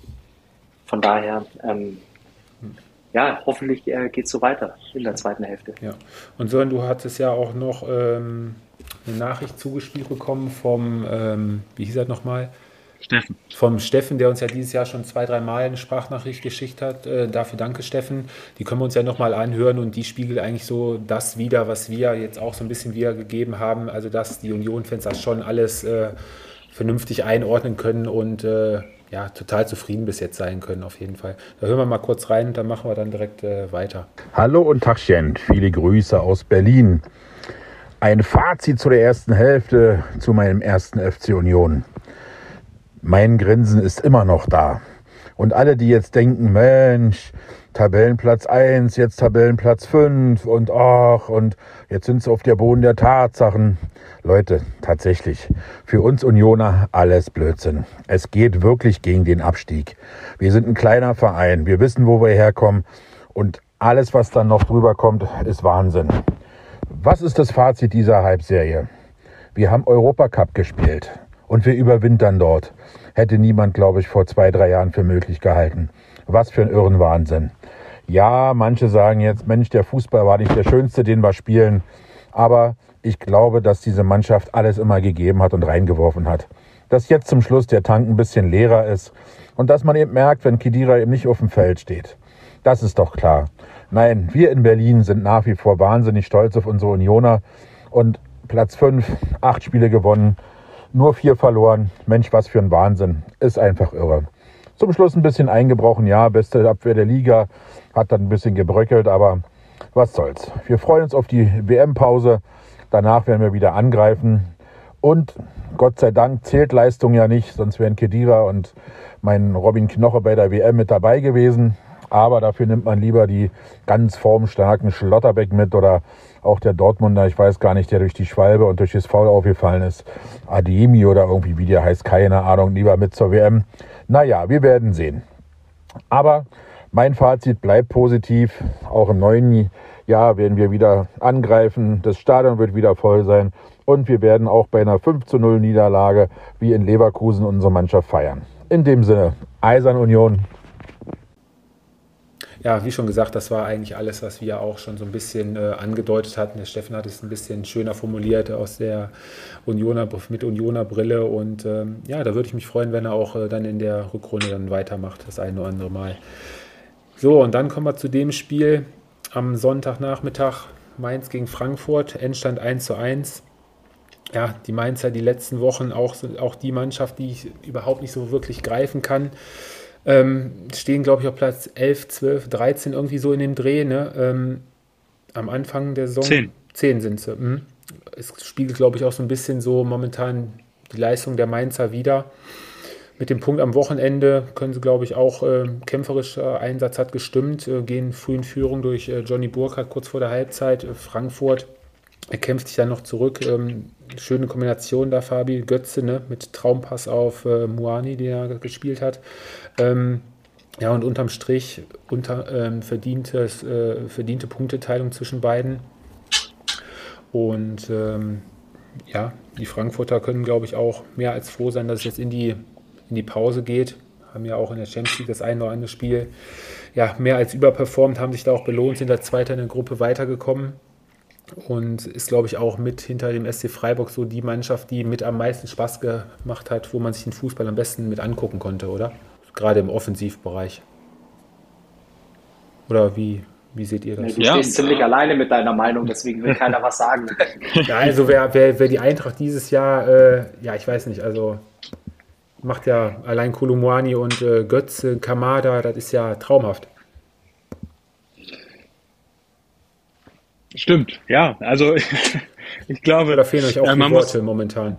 Nein, wir haben ja, glaube ich, auch am Anfang der, der Saison das äh, auch gesagt, da hat Olli Glasner das ja noch nicht so wirklich äh, mit seinem Team auf den Platz bringen können. Und das sieht natürlich jetzt besser aus. Die Auftritte in der Champions League waren, glaube ich, auch Gold wert, um das Ganze so ein bisschen äh, ja, einspielen zu lassen. Und äh, du hast recht, das sind Spieler, ähm, die sehr, sehr gut performen. Ich glaube, äh, bei Mario Götze müsste Eintracht Frankfurt noch ein Dankeschreiben an Roger Schmidt äh, schicken, der ihn ja äh, in Eindhoven wirklich in Form gebracht hat und äh, er, ja, er liefert, der ist ein unglaublich guter Spieler. Ich finde auch äh, nach wie vor mit äh, Dina Ibimbe haben sie einen sehr guten Spieler äh, geholt, der viel Dynamik im Mittelfeld reinbringt. Ähm, das ist eine gute, gute Mannschaft. Sie stehen jetzt auch zu Recht auf Platz vier und äh, man darf sich da auch auf die jetzt auf die Champions League, auf die Achtelfinalduelle äh, freuen. Ähm, und äh, ja, Eintracht hat, hat Spaß gemacht und äh, wäre natürlich auch gerade für die deutschen, deutschen Fans auch international ähm, gut, wenn sie da ja, weiterkommen würden. Ja, sieben der, acht, sieben der letzten acht Pflichtspiele hat die Eintracht gewonnen. Auswärts die Saison auch ganz, ganz stark. Ähm, ja, und offensiv, glaube ich, hat Oliver Glaser so mit das Beste jetzt, die beste Kombination gefunden. Wenn man mal so auf die Bänke guckt, wer dann noch so sitzt. Lukas Alario wurde am Anfang der Saison geholt. Ein Boré, der letztes Jahr fast äh, ja, meistens gespielt hat, auch kaum Spiel dieses Jahr gemacht. Ja, da laufen der ein oder andere wahrscheinlich äh, mittlerweile den Rang ab. Und ähm, ja, glaube, mit der Eintracht werden wir auch in der Rückrunde noch weiter unseren Spaß haben. Oliver Glaser, Fabi, hat da, glaube ich, eine Mannschaft geformt jetzt im zweiten Jahr, die nochmal den zweiten oder sogar den dritten Schritt jetzt schon gemacht hat. Ne? Ja, vielleicht äh, muss man auch ganz, äh, ganz ehrlich einfach auch sagen, dass äh, wie vor ja, zu seiner Amtsübernahme auch angekündigt, äh, ich glaube, dass Eintracht Frankfurt der große Gewinner war in diesem Trainerkarussell mit äh, Oliver Glasner, der da mit aller Ruhe ähm, letztendlich an einem ganz, ganz großen Projekt arbeitet, äh, was sehr, sehr vielversprechend ist. Ähm, ich glaube auch, äh, wenn wenn wenn, es die Eintracht schafft, äh, den Weg weiterzugehen, äh, nochmal sich für die Champions League zu qualifizieren, gibt dann auch nochmal andere Möglichkeiten. Und äh, für mich wächst da im Moment eine versteckte, absolute Top-Mannschaft der Bundesliga dann. Ja, alle konnten gehalten werden. Kader perfekt verstärkt. Und einzige Manko wollen sie, glaube ich, jetzt noch so ein bisschen ja, in der Defensive noch äh, ja, anpacken. Und ähm, dann können wir es, glaube ich, gerade jetzt ab Februar dann auf richtig heiße Spiele, vor allem Offensivspektakel gegen äh, den SSC Neapel freuen. Ne? Das ist momentan ein heißeste Team in äh, Europa. Ja, eine Mannschaft, die auch mal in Europa für viel Furore gesorgt hat, dieses Jahr jetzt erst die letzten Spiele so ein bisschen in Fahrt gekommen ist, ist Bayern 0 für Leverkusen. Fabi. Ach, die haben wir auch noch. Die haben wir zum Schluss noch. Die habe ich extra zum Schluss gelassen, weil der Carsten mir da gerade noch was hat zukommen lassen. Deswegen musste ich das ein bisschen herauszögern. Aber Xavi Alonso, die letzten drei Spiele für die Werkself gehen in die richtige Richtung. Defensiv stabilisiert, offensiv, ja, findet der eine oder andere Offensivakteur auch wieder zur alter Form. Und am Ende stehen da unter anderem Siege jetzt gegen den VfB Stuttgart ohne große Probleme. Dann unter der Woche, ja, nach Rückstand, der Sieg beim FC. Also die Leverkusener haben sich da so ein bisschen freigeschwommen. Ja, ich glaube, der, der Knotenlöser war ein bisschen äh, das Spiel gegen Union Berlin beim 5-0. Ähm, ich habe es ja vorher schon mal angedeutet, die erste Halbzeit, ähm, ja, wie gesagt, äh, brauche ich nichts mehr drüber verlieren. Zweite Halbzeit äh, geht man dann in Führung und äh, gefühlt war das dann eben auch der Knotenlöser oder der, der Turnaround. Äh, Diaby hat auf einmal angefangen, auch wieder die Kiste zu treffen. Ähm, ja, und dann äh, war es ganz, ganz wichtig, äh, unter der Woche auch äh, das Spiel zu drehen. Äh, dann fängt so eine Mannschaft an, langsam an sich zu glauben, an die eigenen Stärken zu glauben. Und äh, dann war das am, am Ende des Tages gegen VfB wirklich äh, meines Erachtens ein relativ souveräner Auftritt äh, mit drei Punkten belohnt. Ich freue mich äh, für den ganzen Club, äh, dass sie jetzt neun Punkte am Stück äh, geholt haben. Xabi Alonso, ähm, denke ich, wird auch ein bisschen beruhigter in die Winterpause gehen. Ich würde mich am oder was mich am allermeisten interessiert, ist, ob er an tatsächlich an Spielsystem rangeht. Ähm, ob er da vielleicht andere Ideen hat, weil ich glaube, er kam jetzt zu einer Zeit, wo er ein Stück weit mehr reagieren als agieren konnte. Ich bin wirklich gespannt, was er aus der Leverkusener Mannschaft macht. Es steckt unfassbar viel drin und ähm, ja, ich, ich hoffe tatsächlich, dass äh, vor allem auch in der Europa League äh, ja, die Leverkusener uns ähm, wirklich die Fahne hochhalten werden, ähm, wirklich da relativ weit kommen. Und ich bin mir ziemlich sicher, dass sie den Anschluss nach oben auch schaffen werden. Ja, okay. Das in etwa sagt auch die Prognose von Carsten. Man darf gespannt sein. Ich habe sie aber noch nicht gehört, die Prognose. Ne? Nein, nein, also die hat noch keiner gehört. Er hat auch keine Sprachnachricht geschickt, sondern nur, eine, nur was Schriftliches. Also ich mache jetzt einfach nur mal die Aussicht. Man darf gespannt sein, wie es nach der sinnlosen WM aller Zeiten in Leverkusen weitergeht. Bekommt die Mannschaft die Kurve? Unter Umständen noch für Europa? kann es eventuell noch reichen. Wichtig ist aber erst einmal Punkte zwischen sich und die Konkurrenz zu kommen. Alle Vereine da unten kämpfen um den Abstieg. Mal schauen, wie es am Ende der Saison läuft. Also Carsten ist da, was das angeht, noch nicht so optimistisch. Ja, den Sieg gegen Schalke deutet er auch an. Das Spiel hätte wahrscheinlich auch äh, Seoane gewonnen, kam natürlich äh, perfekt damals die Schalker für den Amtsantritt bei Alonso. Ja, also so viel Positives, äh, ja, kommt da vom Carsten gar nicht. Also der ist da eher noch ein bisschen skeptisch, würde ich sagen. Aber glaube ich auch zu Recht. Ne? Eine Mannschaft, die da deutlich ihren Ansprüchen hinterherläuft. Du hast das Spielsystem gerade angesprochen, Fabi. Ist vielleicht auch interessant, ob er da auch ähm, an altverdiente Spieler dran geht. Hatte ja jetzt, glaube ich, letztes Spiel, vorletztes Spiel Jonathan Tah auch mal komplett rausgenommen und da auf eine äh, Dreierkette gesetzt. Sah auch nicht schlecht aus bleibt auf jeden Fall spannend bei den Leverkusenern. Aber zumindest hatten sie sich jetzt defensiv mal wieder ein bisschen gefangen. Und ähm, ja, das Tor von Diaby zum 1-0 war natürlich ein Traumtor, ne? Wo er da von der Mittellinie aufzieht gegen vier Stuttgarter. Hat, konnte sich schon sehen lassen. Ja. Ja, und zum Abschluss haben wir dann noch, dann haben wir sie alle durch, den VfB Stuttgart. So. Oh, ist es Punkt 9? Äh, Punkt 9, steht noch was auf dem Zettel bei dir, Fabi? Nee, nee. Äh, ist aber die letzte Mannschaft, die wir haben. Dann müssen wir irgendwann auch mal die Bundesliga abschließen. Für die Bundesliga sind wir damit durch dann. Gut. Sören, die letzten Worte gehören dir und den Schwaben. Ja, vom Potenzial her für mich der VfB eigentlich eine Mannschaft, äh, die die Klasse halten muss. Aber jetzt gegen Leverkusen äh, mit Sosa äh, nicht dabei, Silas war nicht dabei. Jetzt wird es natürlich spannend sein im Winter, wie, wie es da weitergeht mit äh, Sven Mislintat. Ähm, ob er jetzt verlängert oder nicht. Wenn er nicht verlängert, denke ich mal, dass schon im Winter es da auch zur, zur Beendigung kommt. Äh, dann wird auch ein neuer Trainer wahrscheinlich kommen. Ähm, Borna Sosa soll ja äh, verkauft werden noch im Winter. Also viele, viele Baustellen beim VfB. Irgendwie ja, schafft man es nicht, auch mal zufrieden zu sein äh, mit dem vorhandenen Personal, immer noch ja, neue Themen, die da aufkommen. Ähm, ja, es ist eigentlich so ein bisschen die Kopie von der letzten Saison. Sie spielen eigentlich nicht schlecht, aber ähm, ja, dann viele Verletzungen wieder und ähm, Themen außerhalb, außerhalb äh, ja, des sportlichen Bereiches und ähm, viele Fragezeichen auf jeden Fall. Mhm hast gerade angesprochen, der VfB hat eigentlich alle Spiele bis auf das 5-0 in Dortmund äh, mehr als eng gestaltet, maximal, maximal mal ein, zwei Mal mit zwei Toren Unterschied gewonnen an alles. Drei Spiele relativ unglücklich mal verloren. Also ja, das große Hauptproblem beim VfB sind es, glaube ich, über 30 Spiele oder wie viele es jetzt waren, ähm, auswärts ungeschlagen. Also auswärts muss der VfB unbedingt mal anfangen, ähm, ja, auch mal wieder dreifach zu punkten. Ja, und wenn sie zu Hause weiterhin konstant punkten, dann sollte das eigentlich bis zum Ende reichen. Ja, die finanzielle Lage beim VfB ist uns, glaube ich, auch allen bekannt. Äh, du hast Sosa gerade angesprochen. Also wenn es der ein oder andere Leistungsträger da vielleicht sogar schon im Winter dran glauben muss oder den VfB verlässt, dann könnte es da schon äh, ziemlich eng werden.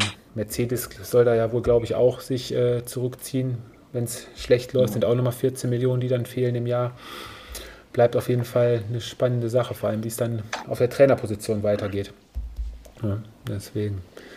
Gut, dann haben wir die Bundesliga Gott sei Dank, Fabi, durch. Und dann, Fabi, lass uns doch mal mit dem WM-Kader weitermachen. Wir haben am Donnerstag war es, glaube ich, bei der Bekanntgabe alle ja schon mit großen Augen gestaunt, was da unter anderem für Spieler nominiert worden sind.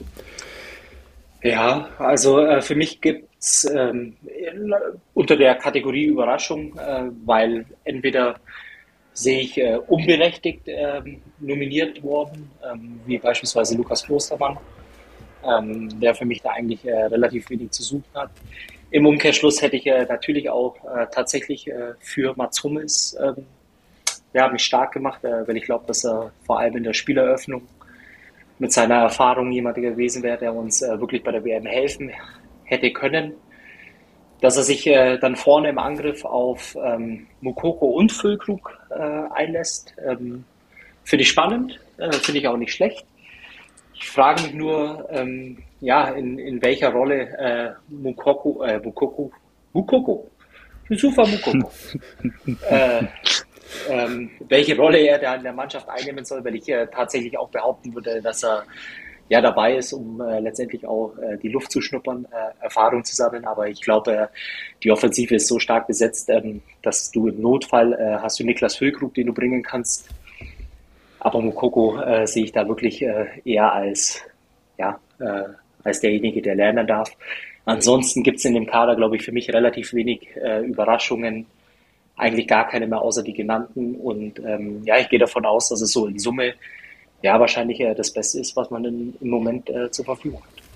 Ja, du hast, du, du sprichst es richtig an. Das Beste, was wir momentan haben, ist, glaube ich, aber schon bezeichnend für den deutschen Fußball im Allgemeinen, dass zwei Spieler, die noch kein einziges Länderspiel gemacht haben, ja, mehr oder weniger die, die, die Hoffnungsträger jetzt äh, für uns bei der WM sein sollen. Ne? Mit Mukoko und äh, Füllkrug mit Sicherheit, die Besten sollen spielen und sollen mitgenommen werden. Hat Hansi Flick alles richtig gemacht. Aber ob das letztendlich zum ganz großen Coup reichen wird, boah, wage, ich schon, wage ich schon ziemlich zu bezweifeln. Also, also ich, die, die Frage, was ich dir dann äh, entgegen äh, Wen hätte man mitnehmen sollen, ne? Äh, nee, äh, ich, ich sehe das eigentlich relativ entspannt, weil ich äh, wirklich nicht viele Nationen äh, weiß, die wirklich auch äh, in, in der Breite, in der Tiefe äh, besser besetzt sind als wir. Ich glaube, es kommt ganz viel darauf an, wie du ins Turnier kommst, äh, was du auch ähm, ja, ein Stück weit auch für, für einen Zusammenhalt äh, kreieren kannst in der Truppe. Aber ich, ich, ich sehe das gar nicht so, so schlecht äh, wie, wie viele andere, um ehrlich zu sein. Okay, gut. Susanne, wie, wie ist deine Meinung da bezüglich der also grundsätzlich glaube ich zur Nationalelf ist bei mir äh, schon in den letzten Jahren eher das, äh, das relativ emotionslos alles beobachte, aber ich glaube, dass wir eigentlich eine ordentliche Mannschaft haben. Also wir müssen ja davon ausgehen, dass äh, natürlich die Bayern-Spieler ähm, die Leistungsträger sein werden. Du hast mit Sané, Gnabry auf den Außen, ähm, ja, mit äh, Jamal Musiala, Kimmich, Goretzka, das sind die Spieler, die vorweggehen müssen. Ähm, und von daher, ich sehe unsere Mannschaft jetzt nicht so schlecht. Ähm, und äh, ich muss aber auch ehrlich sagen, ich weiß nicht, inwieweit, ähm, wie weit die anderen Nationen da äh, qualitativ auf welchem Stand sind. Das, das wird man dann wirklich auch sehen, wenn die WM losgeht. Ähm, aber ich, ich sehe das auch relativ entspannt. Also lasst das Turnier einfach losgehen, dann wird man sehen, was die Jungs machen. Mhm. Aber die Bayern-Spieler müssen natürlich äh, vorweggehen. Okay. Ja, aber du hast da, glaube ich, äh, dem Hansi auch noch ein bisschen was geflüstert. Ne? Deine beiden, äh, ja, mit Abstand Lieblingsspieler äh, sind ja komischerweise auch nominiert worden. Ne?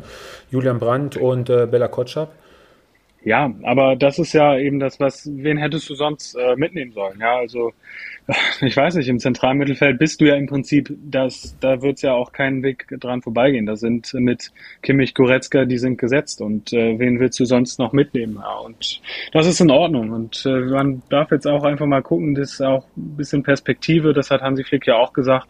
Dann nimm doch einfach Mukoko mit und dann äh, sammelt er Erfahrung und kann in vier Jahren äh, vielleicht dann eine ganz andere Rolle äh, spielen. Und das ist, das ist in Ordnung. Ich freue mich auf jeden Fall natürlich für Bochumer Jungen, Arme Bella Kotschap, ähm, hat bei Southampton schon ja, den Sprung geschafft, äh, Premier League-Spieler und das wird auch eine sehr, sehr wertvolle Erfahrung für ihn sein. Mhm. Und äh, ja, lass einfach, lass einfach schauen, was, was das von ihm bringt. Mhm. Fabi, deine Meinung noch einmal bitte. Nominierung nach Lukas Klostermann, die ich auch überhaupt nicht nachvollziehen kann. Karim Adiemi. Ja, hat äh, für mich genauso wenig äh, da drin zu suchen, weil er eine absolut enttäuschende äh, Hinrunde auch gespielt hat. Aber auch hier, äh, mir fällt spontan auch keiner ein, äh, der letztendlich es verdient hätte.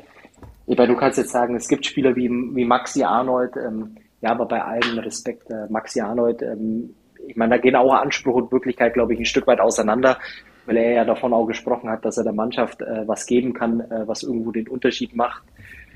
In den linken Fuß war das, glaube ich, ne? Ja, come on. Wirklich. Ähm, dafür sind wir zu stark besetzt und ja, der Kader muss irgendwie voll werden und, und dann äh, sind es halt die, die dann äh, letztendlich perspektivisch gesehen irgendwann mal eine Rolle spielen können.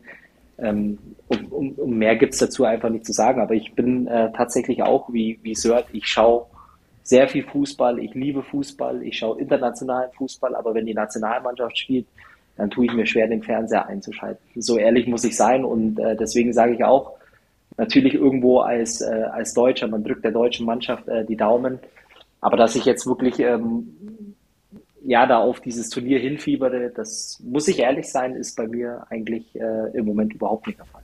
Mhm, okay. Ja, ich werde es auch, äh, wie so viele Welt- und Europameisterschaften, so über mich hinweg ergehen lassen. Werde wahrscheinlich dann auch wieder die meisten Spiele trotzdem gucken, aber auch mehr oder weniger völlig emotionslos. Und ähm, ja, dann äh, werden wir uns dann wahrscheinlich. Ach, Fabi, du hattest noch äh, eine Überraschung angekündigt. Ja, also äh, trotz alledem, dass ich äh, von diesem Turnier äh, gar nichts halte, ähm, ist auch klar, ähm, werden wir natürlich ähm, am Tag vor Weihnachten, am 23. uns ja, zu dritt Zeit nehmen, um das äh, Turnier aufzuarbeiten. Äh, hoffentlich natürlich am, am, Ende des Tages. Und ich glaube, da sind wir uns alle, auch alle, die zuhören, einig, äh, natürlich mit einem positiven Ausgang äh, für die DFB 11. Aber wir werden das äh, Turnier dann in einer ja, Sonderfolge äh, passend zum Heiligabend für diejenigen, denen vielleicht Decke auf den Kopf fällt, zusammenfassen und würden uns natürlich auch freuen, wenn wir im Vorfeld äh, im Laufe der WM auch äh, von euch hin und wieder mal ähm, entweder eine Sprachnachricht, äh, einen Text oder irgendwas äh, bekommen. Vielleicht auch äh, wäre es mal ganz gut, wenn wir zum Abschluss der Hinrunde auch Feedback bekommen würden äh, von dem einen oder anderen. Würden uns sehr, sehr drüber freuen und wir hören uns dann spätestens am 24. Ja, pünktlich. 24. habt ihr die Folge. Als Weihnachtsgeschenk von uns, genau. Sören wird wahrscheinlich den einen oder anderen Aufruf dann auch nochmal im Internet äh, ja, aufschreiben bzw. posten. Also keine Scheu, wenn ihr Lust habt, sprecht was, macht auch nochmal ein Saisonfazit bzw. Zwischenfazit von eurem Verein. Schickt uns das. Wir posten das. Wir sind über jeden froh und dankbar, der was bei uns mit beisteuern will. Wir geben jedem hier die Möglichkeit, freuen uns darüber. Und ähm, ja, damit sollte eigentlich alles gesagt sein. Habt eine schöne WM für die, die es gucken. Für die, die es nicht gucken, habt eine schöne Zeit. Ich weiß nicht, was momentan da sonst noch so läuft. Eishockey, Basketball gibt ja noch die eine oder andere Möglichkeit, wie man sich die Zeit ja, vertreiben ja, kann. Ja, ja, ja, Tobi, Tobi, ne? Frauen Champions League. Frauen Champions League läuft auch noch. Danke, Fabi. Von daher oder widmet euch einfach, keine Ahnung, der Wohnung. Macht Temptation Island. Temptation Island habe ich heute bei Sören gelernt, ist momentan auch ziemlich angesagt. Also ihr werdet auf jeden Fall die Zeit bestimmt sinnvoll verbringen und ähm, ja, dann hören wir uns, Fabi hat es gesagt, gibt es von uns die Sonderfolge zu Weihnachten am 24. Bis dahin, bleibt gesund, macht es gut. Danke fürs Zuhören wieder mal. Hat Spaß gemacht, vielen lieben Dank. Schönen Abend, schöne Woche. Bis Weihnachten. Tschüss. Das war Anpfiff 1530, euer Fußball-Podcast mit Tobi, Fabi und Sören. Bis zum nächsten Mal.